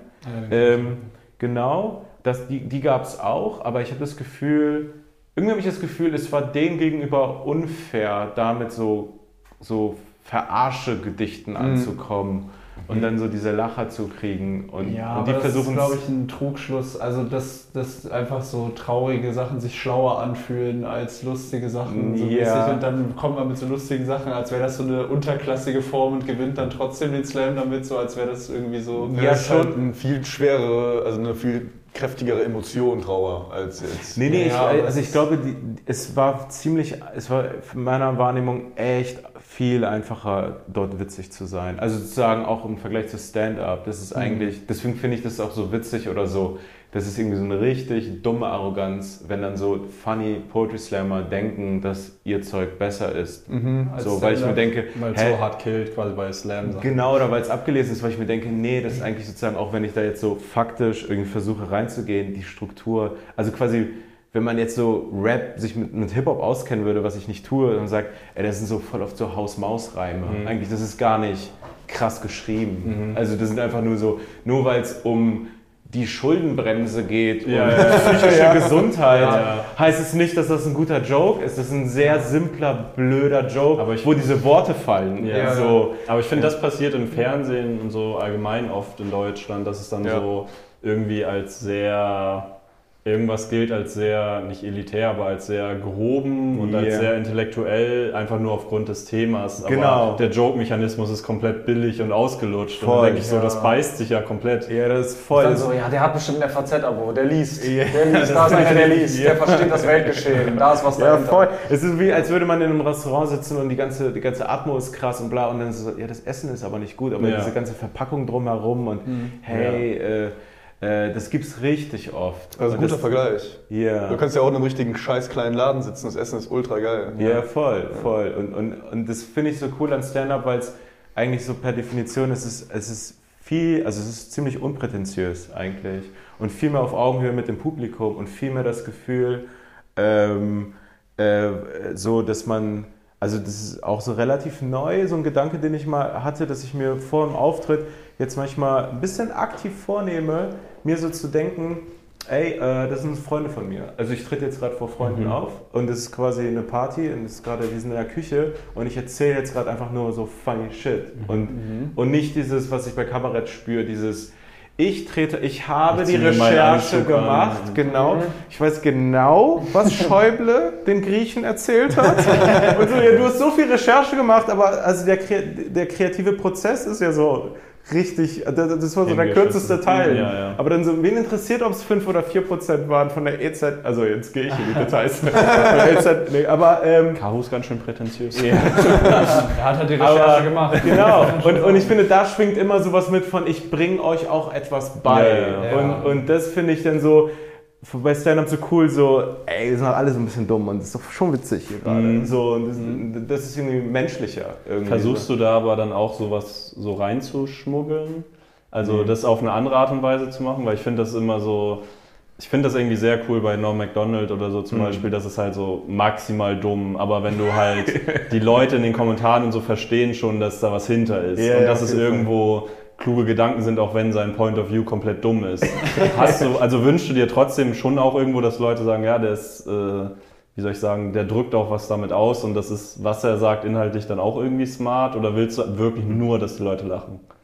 Ähm, ich glaube, also erster Linie wirklich, also das Allerwichtigste sozusagen ganz klar, erste, zweite Platz oder was auch immer, ist erstmal das Lachen. Und wenn dann sozusagen on top das kommt, dann ist da auch irgendwo eine Eitelkeit da, dass ich mir, ja, danke. Ja, ja, okay. Auch Weil du würdest ja auch keinen Joke machen, den du der komplett killt, aber den du. Hast du das manchmal, dass Sachen so leider überraschend gut ankommen, dass du denkst, ah, jetzt muss ich die in die Richtung eigentlich weitergehen, obwohl ich den jetzt nicht so besonders kreativ finde oder den, das Thema oder was auch immer. Nee, ich glaube, so komisch hm, weiß ich gerade gar nicht. Ich habe das Gefühl, es fast geht es nicht, weil wenn ich es nicht mag, dann bringe ich es auch scheiße, dann killt es gar Ja. nicht so sehr, dann hat es Dann sehr nimmst du es so gar nicht erst beim ersten Ja, so eine selbsterfüllende Prophezeiung oder es killt ein paar Mal und dann habe ich irgendwie schon dieses Gefühl, ich mag es gar nicht so sehr, aber ich denke mir, nee, du sollst es trotzdem machen und dann klappt es dann auch immer Mhm. schlechter und dann äh, so erledigt sich das Problem von selbst. So. Okay. Äh, ja. Hast du dich äh, innerhalb deiner Kunstfigur damals freier gefühlt im Vergleich zu dem, wenn du dann in deinem echten Namen aufgetreten bist? Also hattest du das Gefühl, dass das so ein Schutzschild ist und dass du da drin Mhm. dich mehr traust, thematisch oder aus dir rauszukommen als privat? Ähm, ja, nee, also ja im Sinne von, ich hatte tatsächlich den völlig übertriebenen Gedanken, das war einfach nur so ein komisches Ding von mir, dass ich irgendwie erstmal nicht wollte, dass Leute wissen, dass ich das mache, vor allem so Familie, obwohl Mhm. die damit gar kein Problem haben. Aber irgendwie wollte ich nicht, dass das so bekannt ist. So. Dass du dieser, wie hieß du nochmal, Klaus? Klaus Carstens Ja, genau. so. Äh, also da war so ein Schutzgedanke da. Aber ähm, ja, ich habe das ja so, ich habe das ja nur so diese 10, 15 Male gemacht. Also im Endeffekt, nee, also das war auch voll einschränkend, dann dieser Typ zu Ja, sein. okay, Also, das schränkt ein. Wie geil wäre es gewesen, hätte Klaus Carstens so eine riesige Karriere gemacht. Das ist immer vor deinen Eltern so irgendwie die Zeitung so Ja, weggeschmissen. das wäre ja fast. nee, das war ja fast so quasi auf eine Art, denke ich mir, so manchmal ist es so dieser Albtraum. Ähm, ich kann mir vorstellen, dass es Comedians gibt, die Char Charaktere spielen, die darunter auch leiden, weil ich dachte mir da relativ schnell, oh nee, das, ich habe da keinen Bock drauf und ich kann mich nicht dazu zwingen. Aber ich glaube, es gibt Leute, die sind besser da drin, sich selber dazu zu zwingen und dann Das einfach macht- als Job zu sehen. Genau, dann macht man das und wird so richtig unglücklich. Und Ja. so, also so ewig so einen Charakter spielen, das weiß ich nicht. Ich habe auch mal ein Schicksal hat. mitbekommen äh, von einem Künstler, den ich äh, nicht kannte. Yeah. Und ähm, da war es so, äh, also der hatte quasi diese Rolle gespielt über Mhm. ganz, ganz viele Jahre. Und irgendwann ist das quasi, weil als Künstler willst du ja eigentlich geliebt werden. Und du willst Mhm. ja, wenn die Leute dich, du, du suchst ja, viele suchen ja irgendwas auf der Bühne, was sie Mhm. wollen von den Leuten. Und du kriegst das dann. Und irgendwann ist dieser Schmerz und dieser Frust über die Jahre so groß geworden, dass quasi diese, dieses, dass man eigentlich, man will ja, man will ja selber gemeint sein damit. Mhm. Man, will ja, man will ja gut gefunden Aber werden, privat von den Leuten. Aber konnte er sich das nicht irgendwie so sagen, so, ah krass, ich bin so gut da drin, diesen Typen zu spielen. Nee. Und dann feiern die mich quasi schon. Nee, weil die, weil, die, weil die Figur auf der Bühne war so krass anders von der privaten Person. War ja. so stark und so energetisch und so Ja. dieses, dieses ganze, was sie quasi selber, also was er, ganz, was er selber gar nicht Otto ist verkörpert. privat sehr schüchtern. äh, und äh, das ist dann wirklich in so einer, also so Alkohol und so und dann immer nach den Shows richtig so quasi dieser, das kam dann immer nach den Shows, auch nach richtig guten Shows umso mehr. Dieses, ah, Ah. ich krieg diese Liebe und ich krieg das alles, aber ich bin nicht gemeint. Es ist nie ich. Ich bin nie Okay, selber gemeint. das- ah. Und das hat richtig zerstört. Also ganz, ganz massiv so. Oh, wow. Aber okay. glaubt ihr nicht, dass man das auch als Stand-Up-Comedian haben kann, wenn du halt denkst, ah, mein Material ist gemeint. Ich habe jetzt diese 60 Minuten gut erarbeitet, aber eigentlich, Ja. sobald ich anfangen würde, einfach nur der normale Typ zu sein, der ich sonst bin, würde Ja. die mich auch nicht mehr lieben. Also die, Naja, lieben, also die lieben ja, was ich sage, aber nicht einfach das nur dich. Aber du bist ja auch. Ja, das Ja, ja. reicht vollkommen. Du Ja, klar, aber ich meine, dass fremde Leute dich als Person. Nee, aber bei der Rolle geht es Warum ja auch lieben die mich darum. nicht wie meine Mutter? Naja, bei der Rolle geht es ja auch so ein bisschen darum, dass du dir was. nicht mein Ja, ich glaube, glaub, da ist aber entscheidend, wie groß ist der Unterschied von der Rolle Ja, zur ja. Privatperson. Und bei Ja, dir ist ja. es halt relativ, du bist halt ein ruhiger Typ und so bist du Ja, auch auf der. Bühne.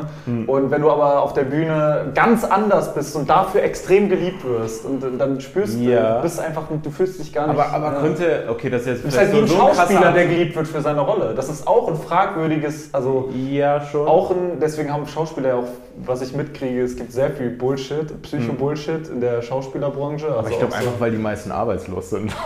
Nee, weil das, äh, du hast ja quasi als Schauspieler das Problem, dass du immer in einem Ensemble bist. Und Yeah. äh, ich, ich kenne, ich bin befreundet mit einem Schauspieler und der spielt oft am Theater auch und der sagt, das ist ein riesen Psychothema, dass Schauspieler sich immer, es gibt immer einen oder zwei, die wollen sich hervorheben. Ah, Die okay. unterbrechen teilweise die anderen ihren Rollen, weil sie mehr Sprechzeit haben wollen. Mm, Also so okay. ganz Also, ja. narzisstischen Gel Geltungsdrang, der ganz krass ist und viele sehen sich nach diesem, diesem, ich will gesehen werden, aber das Dilemma als Schauspieler, was du immer hast, ist ja, du spielst ja nur eine Rolle. Ja. Also du bist ja nie- noch keine guten Schauspieler. Du wirst ja nur für deine Rolle immer geliebt dann am Ende. Ne? Ja. Und nicht für das, was du bist, sondern das, was der Regisseur, wo der Regisseur dich so gemacht hat, wie, der, ne, wie dieses ganze Konzept dich gemacht hat, aber es ist nicht von dir. Ne? Deswegen, äh, Ich, ich hätte jetzt trotzdem gedacht, dass die Leute dann irgendwie, vor allem wenn sie wirklich erfolgreich sind, so, ja krass, ich bin halt ein krass guter Schauspieler und die feiern halt meine Skills. Es gibt ja nicht nur. Schauspieler, die kaputt ich sind. glaube, ja, ich glaube, das gibt vielen Schauspielern noch was zu sagen. Ich, bin- ich mache mein Handwerk gut, ich bin stolz drauf, dass ich das beherrsche, Genau, so. dass ich dafür Anerkennung bekomme, aber ich glaube, es gibt auch ganz viel dieses Ich will gesehen werden, als Ah, das okay. Genie, was ich bin. Ja, aber aber die Leute sehen immer nur die Rolle und das, ne? Okay, und okay. Das gibt's auch, aber ich glaube, so die, vor allem die großen Schauspieler, wenn Ja. wir jetzt so denken, also amerikanisch, keine Ahnung, Ich ich glaube, glaube, Robert De Niro oder so, das sind ja, also wenn ich jetzt mit Interviews von denen an mich jetzt erinnere, sind das immer sehr relativ bescheidene Leute, die dann auch selber gar nicht dieses Star-Ding machen. Das ist, glaube ich, unterschiedlich. Auf der anderen Seite ist es aber, Level. ge- genau, das ist halt gestillt, das Bedürfnis. Also die sind halt so, ja, ich bin halt jetzt confident und alles so. Ja, ruhig, aber selbst dann ich halt kannst die du ja immer noch durch. Ja, also das Ding glaube, ist selbst so- Cristiano Ronaldo geht ja nicht in ein Interview und ist dann noch so bei so einem ganz normalen, wirklich Studio-Interview ist er ja nicht, ja, ich bin halt Ja, der aber Geilste, bla selbst, bla bla, du weil kannst, du bist das, ja... das kannst du ja auch an anderen Sachen ablesen, wie sehr er Geltungsdrang hat. Jetzt das Beispiel zum Beispiel. Das stimmt. Ja, ich glaube, das Am Ende ist auch immer eine Das Persönlichkeit. ist beim Theater auch was anderes als im Fernsehen. Ich meine, so ein Robert De Niro, der gewinnt dann halt auch mal einen GQ oder Year, Man of the Year. Robert De Award. Niro gewinnt den nicht mehr. Nee, aber ich sag mal, aber ich sag mal, so- Alte Referenzen mit die Ausgabe von 92. So, er hat doch gerade mit Heat den Man of the Year bekommen. Also mega hot gerade. Der Pate, oder? ja, die gewinnen ja sowas, weil die halt Stars sind und die sind, das ist halt Robert De Niro und das ist nicht der Typ, das ist nicht Erwin, weil er Erwin gespielt hat. Der Typ im Theater ist aber, wenn er nicht ein Theaterstar ist, einfach immer nur Erwin. Ah, okay. Aus der Rolle. Okay, ja, ja. Und- die verschwinden wirklich komplett hinter dem. Genau, es gibt auch viele Schauspieler, jetzt nichts gegen die, die aber irgendwann auch mit Stand-up anfangen. Das ist nämlich auch einen interessanten Weg. Das ist- Das ist ein ganz anderer Weg als vom Poetry Slam, ja. Ja, Fall. Äh, und da ist auch eine ganz andere Motivation dann nochmal. Ne? Da merkst du nämlich, ganz viele Schauspieler wollen eigentlich das, was du als Comedian kriegst. Mhm. kriegst. Die sind irgendwann mal falsch abgeworden und haben gedacht, ich will irgendwie, mein, mein Körper sehnt sich nach dieser Anerkennung, nach diesem Ding. ja. Ich will auf der Bühne stehen, dass die Leute Genau. mich. Dann sind die Schauspieler geworden und haben gedacht, ja, irgendwie gibt mir, das gibt mir nicht. Ich muss, Du musst nicht Sachen sagen, die, die Ja. irgendein anderer Typ schreibt. ich muss mit meinem Privatnamen auf die Bühne gehen. Dann Ja. krieg ich das, dann krieg ich die Droge, dann krieg ich das, was ich ursprünglich wollte. Ja, das kann, das kann Ja. voll gut sein. Also ich, ich glaube, man muss schon als Schauspieler, also man muss ja Teamplayer sein, das ist ja wieder das Fußballbeispiel irgendwie. Ähm, ja, also ich glaube auch dieses Leute, die immer so extrem Geltungsdrang und all das haben, ja, ich, also ich habe echt so intuitiv immer das Gefühl, ja, die wirklich Guten sind dann nicht so. Also eben dieses Ding von so Robert De Niro, der dann irgendwie liegt wahrscheinlich auch am Alter und irgendwie auch, dass es gestillt wurde. Ryan Gosling jetzt zum Beispiel auch. Wenn man den jetzt nimmt, der ist ja auch niemand, der sich irgendwie was hervortut in seinem Privatleben. Ach so. Mit denen ja, weiß man ja auch fast nichts, außer mit wem er verheiratet ist. Ja, das ist interessant. Eva Mendes, ne? Ja. Das wusste ich. Ja, du erkennst wirklich, auch, Ich weiß alles über ihn. du kennst wirklich die Qualität der Leute, weil du merkst, der ist mal ein Jahr raus oder so Leute, die Ja. dann wirklich ein Jahr dann irgendeine Hütte fahren und ihre Kunst machen und so ohne Öffentlichkeit auch leben können. Genau, und genau, wo du so merkst, so, ah krass, ja, Dell war einfach für drei Jahre mal weg. ja, ja, man kriegt ja, man kriegt das ja einfach nicht mit und man kriegt das ja eigentlich nur so mit, ah, der muss ja krass sein, dass ich ja nichts mitkriege. Also so, ich hatte das le äh, letztens irgendwie so bei, bei Denzel Washington oder so. da hab ich mal Hm, irgendwann gutes Beispiel. Ja, also man weiß ja gar nichts über den, dass er einfach irgendwie so voll zurückgezogen für sich lebt und dann einfach diese Rollen spielt. Ja. Dass auch sein Sohn so aus dem Nichts dann, der ist ja auch Schauspieler, ein krasser. Ach, echt? Ja. Wer ist- Er hat bei George Tenet, Washington. wer ist David, wer ist der David Washington? Über den Doppelnamen. Tenet habe ich, glaube ich, geguckt. Tenet, das der ist so ist- mit den Zeiten. Dieser Genau, das ist der Hauptdarsteller, das ist Denzel Washingtons Sohn. Ach echt? Okay, Ja. das weiß man noch nicht einmal. Ja, interessant. Und äh, apropos zurückziehen, du hast jetzt ja quasi für auch Ende nächstes Jahr dann deine nächste Genau. Ey, Tickets sind online, let's go. Ich geh direkt in Ab jetzt, genau jetzt frei. Genau jetzt frei. Ihr könnt ihn nicht sehen, das ist direkt auf seinem Gesicht. Meine Tourtermine hier. Das müssen wir wirklich machen. Jetzt. Apropos, apropos zurückziehen auch. Ticket, Tickets jetzt zurückziehen. Die Tickets was ich sagen wollte, du hast, also, du hast ja deine erste Tour und das Special dann quasi jetzt hinter dir und bist dann jetzt dann auf zweiter. Genau. War das so eine Überwindung, den Zeitpunkt festzulegen mit, ich habe jetzt erstmal nichts und muss aber sagen, bis dahin habe ich genug wieder? Ja, ich war da ähm, glaube ich, auch verhältnismäßig, wenn ich mir das so bei anderen angeschaut habe, sehr vorsichtig und habe den sehr weit in die Zukunft ge gepackt, so, weil ich das, es war halt mein erstes Programm. Ich mache jetzt seit achteinhalb Jahren Stand-up. Quasi theoretisch hätte man sagen können, es hat vier oder fünf Jahre gebraucht bis zum ersten Programm. So, und dann war die ersten zwei Jahre, alles, was ich in den ersten zwei Jahren gemacht habe, ist da noch nicht mal drin. Und trotzdem war ich so, ja, ich kann jetzt aber nicht einfach das nächste direkt haben. So. Ähm, und da musste ich mir irgendwie einen Zeitraum überlegen. Und äh, ja, war schon so ein Gedanke. Und ich bin da so ein bisschen auf Nummer sicher gegangen. Weil, also ich merke jetzt gerade aktuell einfach, ich hatte, also ich komme gerade echt gut voran. und, und ich dachte nicht, dass ich jetzt quasi jetzt im Dezember schon so weit bin mit Zeug. Ich dachte, das dauert alles nochmal länger. Ähm, deswegen. Also einfach mit Minutenzahl und wie die Qualität Mit- ist. Dass du sagst, genau. du hättest jetzt schon wieder fürs Neue halt so 20 oder 30 oder was auch Ja, immer. genau, genau. Ähm, ich würde jetzt tippen so 30, die gut sind. Äh, jetzt nicht perfekt tight oder so, aber das ist auch irgendwie so ein Findest du, komischer. man kann das noch tighter machen? ist aber auch so ein komischer perfektionistischer Anspruch ab irgendeinem Punkt, weil äh, das durchläuft ja verschiedene Phasen. Also äh, es wird ja geschrieben und dann geht man ab irgendeinem Punkt auf Tour und quasi Special Ready, Abfilm Ready war jetzt auch bei dem nochmal ein anderer Schritt. Ja. Also ich bin da nochmal drüber gegangen, habe Stellen verbessert und so weiter. Und ähm, da braucht man nicht so ranzugehen, ja, es muss Special Ready bei der Premiere sein, Mhm. sondern ähm, es wird einfach echt cool, richtig gut und trotzdem wird Sich es noch mit der besser. Zeit entwickeln, Also, und das ist ein normaler Prozess und ich glaube, also theoretisch hätte ich jetzt auch im März, April, glaube ich, ähm, äh, fast starten können mit, mit einem Opener, dem ich sage, "Mo, 20. 25 Oh, oh, egal, das ist einfach gut für dich. Ich will, dass du dich entwickelst. ähm, aber so ist, äh, äh, das Coole so ist, es ist entspannt und vor allen Dingen ist es auch so nicht dieses Gefühl von, ich teste eine Prämisse, es muss direkt was werden, Ja. es muss direkt, sondern äh, ich schmeiß gerade auch Dinge weg, dann wurde halt Zeit verschwendet, aber es ist keine Zeitverschwendung, sondern einfach so, das ist der Prozess. Und gleichzeitig ist es aber so, dass du dich genug davon durch die Deadline schon produktiv und unter Druck gesetzt fühlst. Genau, ja. Ja, ich habe mir jetzt auch so kleine Zwischenetappen gesetzt. Bis dann und dann will ich ein Doppelsolo spielen. Das äh, mache ich jetzt auch äh, Ende des Jahres noch. Äh, Dieses Jahr noch. Dieses Jahr noch. Es wird jetzt nicht der absolut tighteste Scheiß, aber Ah, ähm, eigentlich, na, also eigentlich bin ich ziemlich happy damit, wie es jetzt schon ist.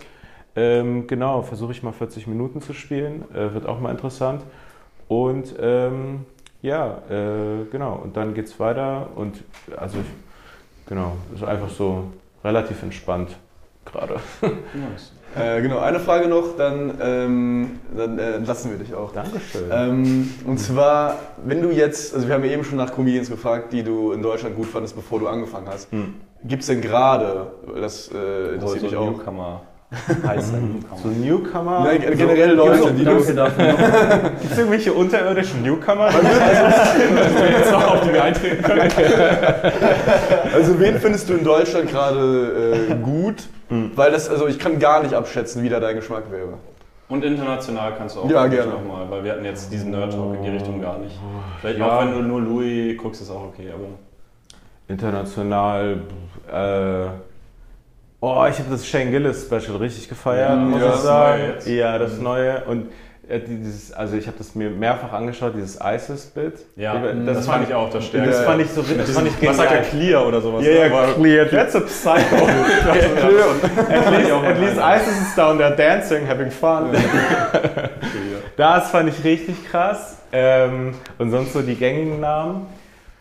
Und äh, boah, Deutschland finde ich immer schwierig. Also ähm, ich finde halt viele Leute einfach ganz gut einfach. Und das sind halt immer auch die gleichen Namen. Also äh, da tut sich nicht viel. Ähm, aber ich bin, keine Ahnung, vielleicht ist es so komisch. Ich bin kritisch mir selbst gegenüber und ich bin auch kritisch allen anderen Mhm. gegenüber. Deswegen gibt es niemanden, wo ich sage, boah, oder so, oder krass. Mhm. Hast du sondern ich denke immer so, ah krass, der ist nicht scheiße. Ja. oder, oder der ist ja gut. So. Und Hast du das Gefühl, dass es auch noch ein bisschen dem Stand einfach geschuldet, weil alle quasi so maximal eben ein Special oder die sind ultra etabliert, Yeah. aber es gibt jetzt ja nicht so dieses, ja so zwei, eben dieses Shane Gillis-mäßige, ist gerade irgendwie am Kommen, hat jetzt so zwei, drei Dinger draußen oder so, das Yeah. gibt es ja Weißt du? Glaubst du, das ist so ein Ding, was Zeit braucht, oder bist du halt einfach auch ein so kleiner Hater, so ein bisschen so?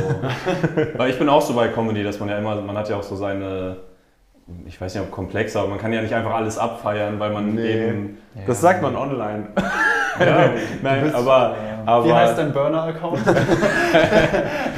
nee, ähm, also äh, was war die Frage, was genau? Naja, ob du glaubst, dass es quasi am Stand liegt und manche halt einfach, wenn die jetzt so ein, zwei Specials draußen hätten, dann könntest du sagen, aber du kennst halt jetzt nur die zehn Minuten von denen oder sowas. Oder dass es eher an deiner Persönlichkeit liegt, dass du halt so bist, dass du sagst, ey, ich kann halt leider nicht guten Gewissens jetzt so sagen, das und das ist das Heftigste, weil sowas Heftiges gibt es für mich in Deutschland einfach im Moment nicht. So. Ja, ich glaube eine Mischung aus beidem. Also auch dieses Gefühl von, ähm, ja, also das ist ja so neu in Deutschland, dass quasi meine Generation fast, also fast, wie gesagt, also die allerersten sind, die es machen.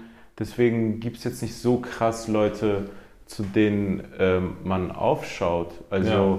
weil einfach der Natur der Sache so geschuldet ist. Das ist jetzt nicht so, oh krass, es gibt definitiv Leute, die äh, gut sind und auch in der Karriere deutlich weiter sind. Und äh, das sind auch immer die gängigen Namen, auch die, die ich vorhin gesagt habe, so. Ähm, aber es ist jetzt nicht so, dass man jetzt in New York anfängt mit Comedy und dann, ey, der, dieser Typ, der das seit 20 Jahren macht Ja, ja, und dann ja. gibt es halt diese krassen, das ist einfach Ja. so, ja, es sind ein paar Jahre mehr Erfahrung und, und das und das macht er besser und, oder so, aber da ist jetzt nicht so, Ja, vor allem, weil so ein Ja, also, wie ich Schengen glaube, ist, macht es auch zehn Jahre. Ja, und ich glaube, du hast auch ein Gefühl, was ich vielleicht auch habe, was vielleicht ganz gut beschreibt, dass du denkst, manche machen das und das besser oder so, aber du würdest, wenn du könntest, würdest du mit niemandem tauschen wollen, was jetzt nur den Nee. Stand-up auf der Bühne angeht. Genau, genau. Also genau, also es ist ja immer komisch, man klingt dann irgendwie gleich arrogant, aber das, also das ist halt so, dass ich mir bei keinem denke, boah, das könnte ich nicht. Ja. Das, oder das könnte ich auch nicht in den nächsten ein, zwei Jahren auch. Oder, oder Ja. boah, ist das ja krass, das ist ja, das ist ja schon fast demotivierend, Ja, wie gut das jetzt hier gerade ist. Und kann so, wenn ich mir so Bill Burr oder so Leute angucke, da ist es ja absolut ein berechtigter Gedanke, sich zu denken, ist es für mich überhaupt drin, quasi in diesem Leben das Level zu erreichen? Das steht, also völlig unklar. Eher nicht. so, aber da, da, da hat man solche Gedanken und, und das habe ich gar nicht in Deutschland. Ja. Das ist einfach nur so, Noch. ah ja. Gut mit diesem Callback, würde ich sagen. Danke dir, Carlos. Kannst dich gerne noch gleich in unser Freundebuch eintragen. Ach echt, ihr habt ein offizielles? Ja. Ich mach noch ein geiles Foto von dir mit einem Polaroid und dann Und kleben das wir das. Thumbnail? Machen wir so ein Thumbnail, wo wir alle erschrocken sind? Können wir gerne machen. Du kriegst dann noch eine rote Umrandung. Ah, okay. um dich rum. Und wir müssen so noch. Wir können gerne jetzt vielleicht als letzten Akt können wir das Thumbnail noch konstruieren. Vielleicht können wir da noch kurz was zusammenriffen. Ja, vielleicht Sebo in seiner Armbewegung direkt drin. Die, ja, ich weiß Wie nicht. sollen wir dich sonst so photoshoppen als Henker vor der deutschen Comedy? so. Das seid ihr. Okay, wir machen einfach was so. Du musst dich erschrecken, oder? Erschrocken ist immer gut. Okay, dann mach. Also, in welche Was Richtung machen wir? überhaupt? Sorry, was Wir haben gerade, wir haben schon gemacht. Du musst, wir haben das Thumbnail Ja, schon. wir nicht haben in die Kamera gucken. Es ist schon erledigt. Okay. Okay. Okay, Dankeschön. Das war's. Ja, Das, Danke. Papa, ich bin, ich bin total am Ende, ich bin total traurig. Der Vier Feinde Podcast ist schon wieder vorbei. Jetzt muss ich eine Woche warten, bis ich die nächste Folge hören kann. Mein Kind, alles halb so wild.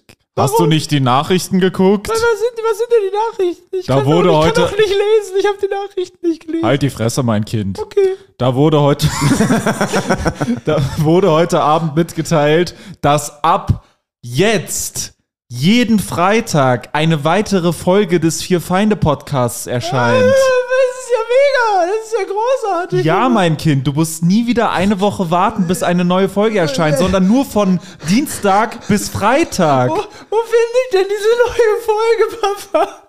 Den Link dazu findest du in der Folgenbeschreibung. Da musst du einfach draufklicken, dich in ein paar Sekunden registrieren und dann kannst du jeden Freitag eine zusätzliche Folge hören. Das kann ja wirklich jeder, das schaffe ja sogar ich. Das ist großartig, das Ja, mein sofort. Kind, ich hoffe, dass du nicht zu dumm dafür bist, Ich aber bin- ich glaube an dich. ich bin so du wirst das glücklich. schon hinkriegen. Mein Dann habe ich endlich meine Ruhe von dir, du nerviges Balk. Mein Leben hat wieder einen Sinn, Papa. Halt die Fresse jetzt. Okay, Papa. Das Vier Feinde Separé. Jeden Freitag eine weitere Folge des Vier Feinde Podcasts. Link in der Folgenbeschreibung.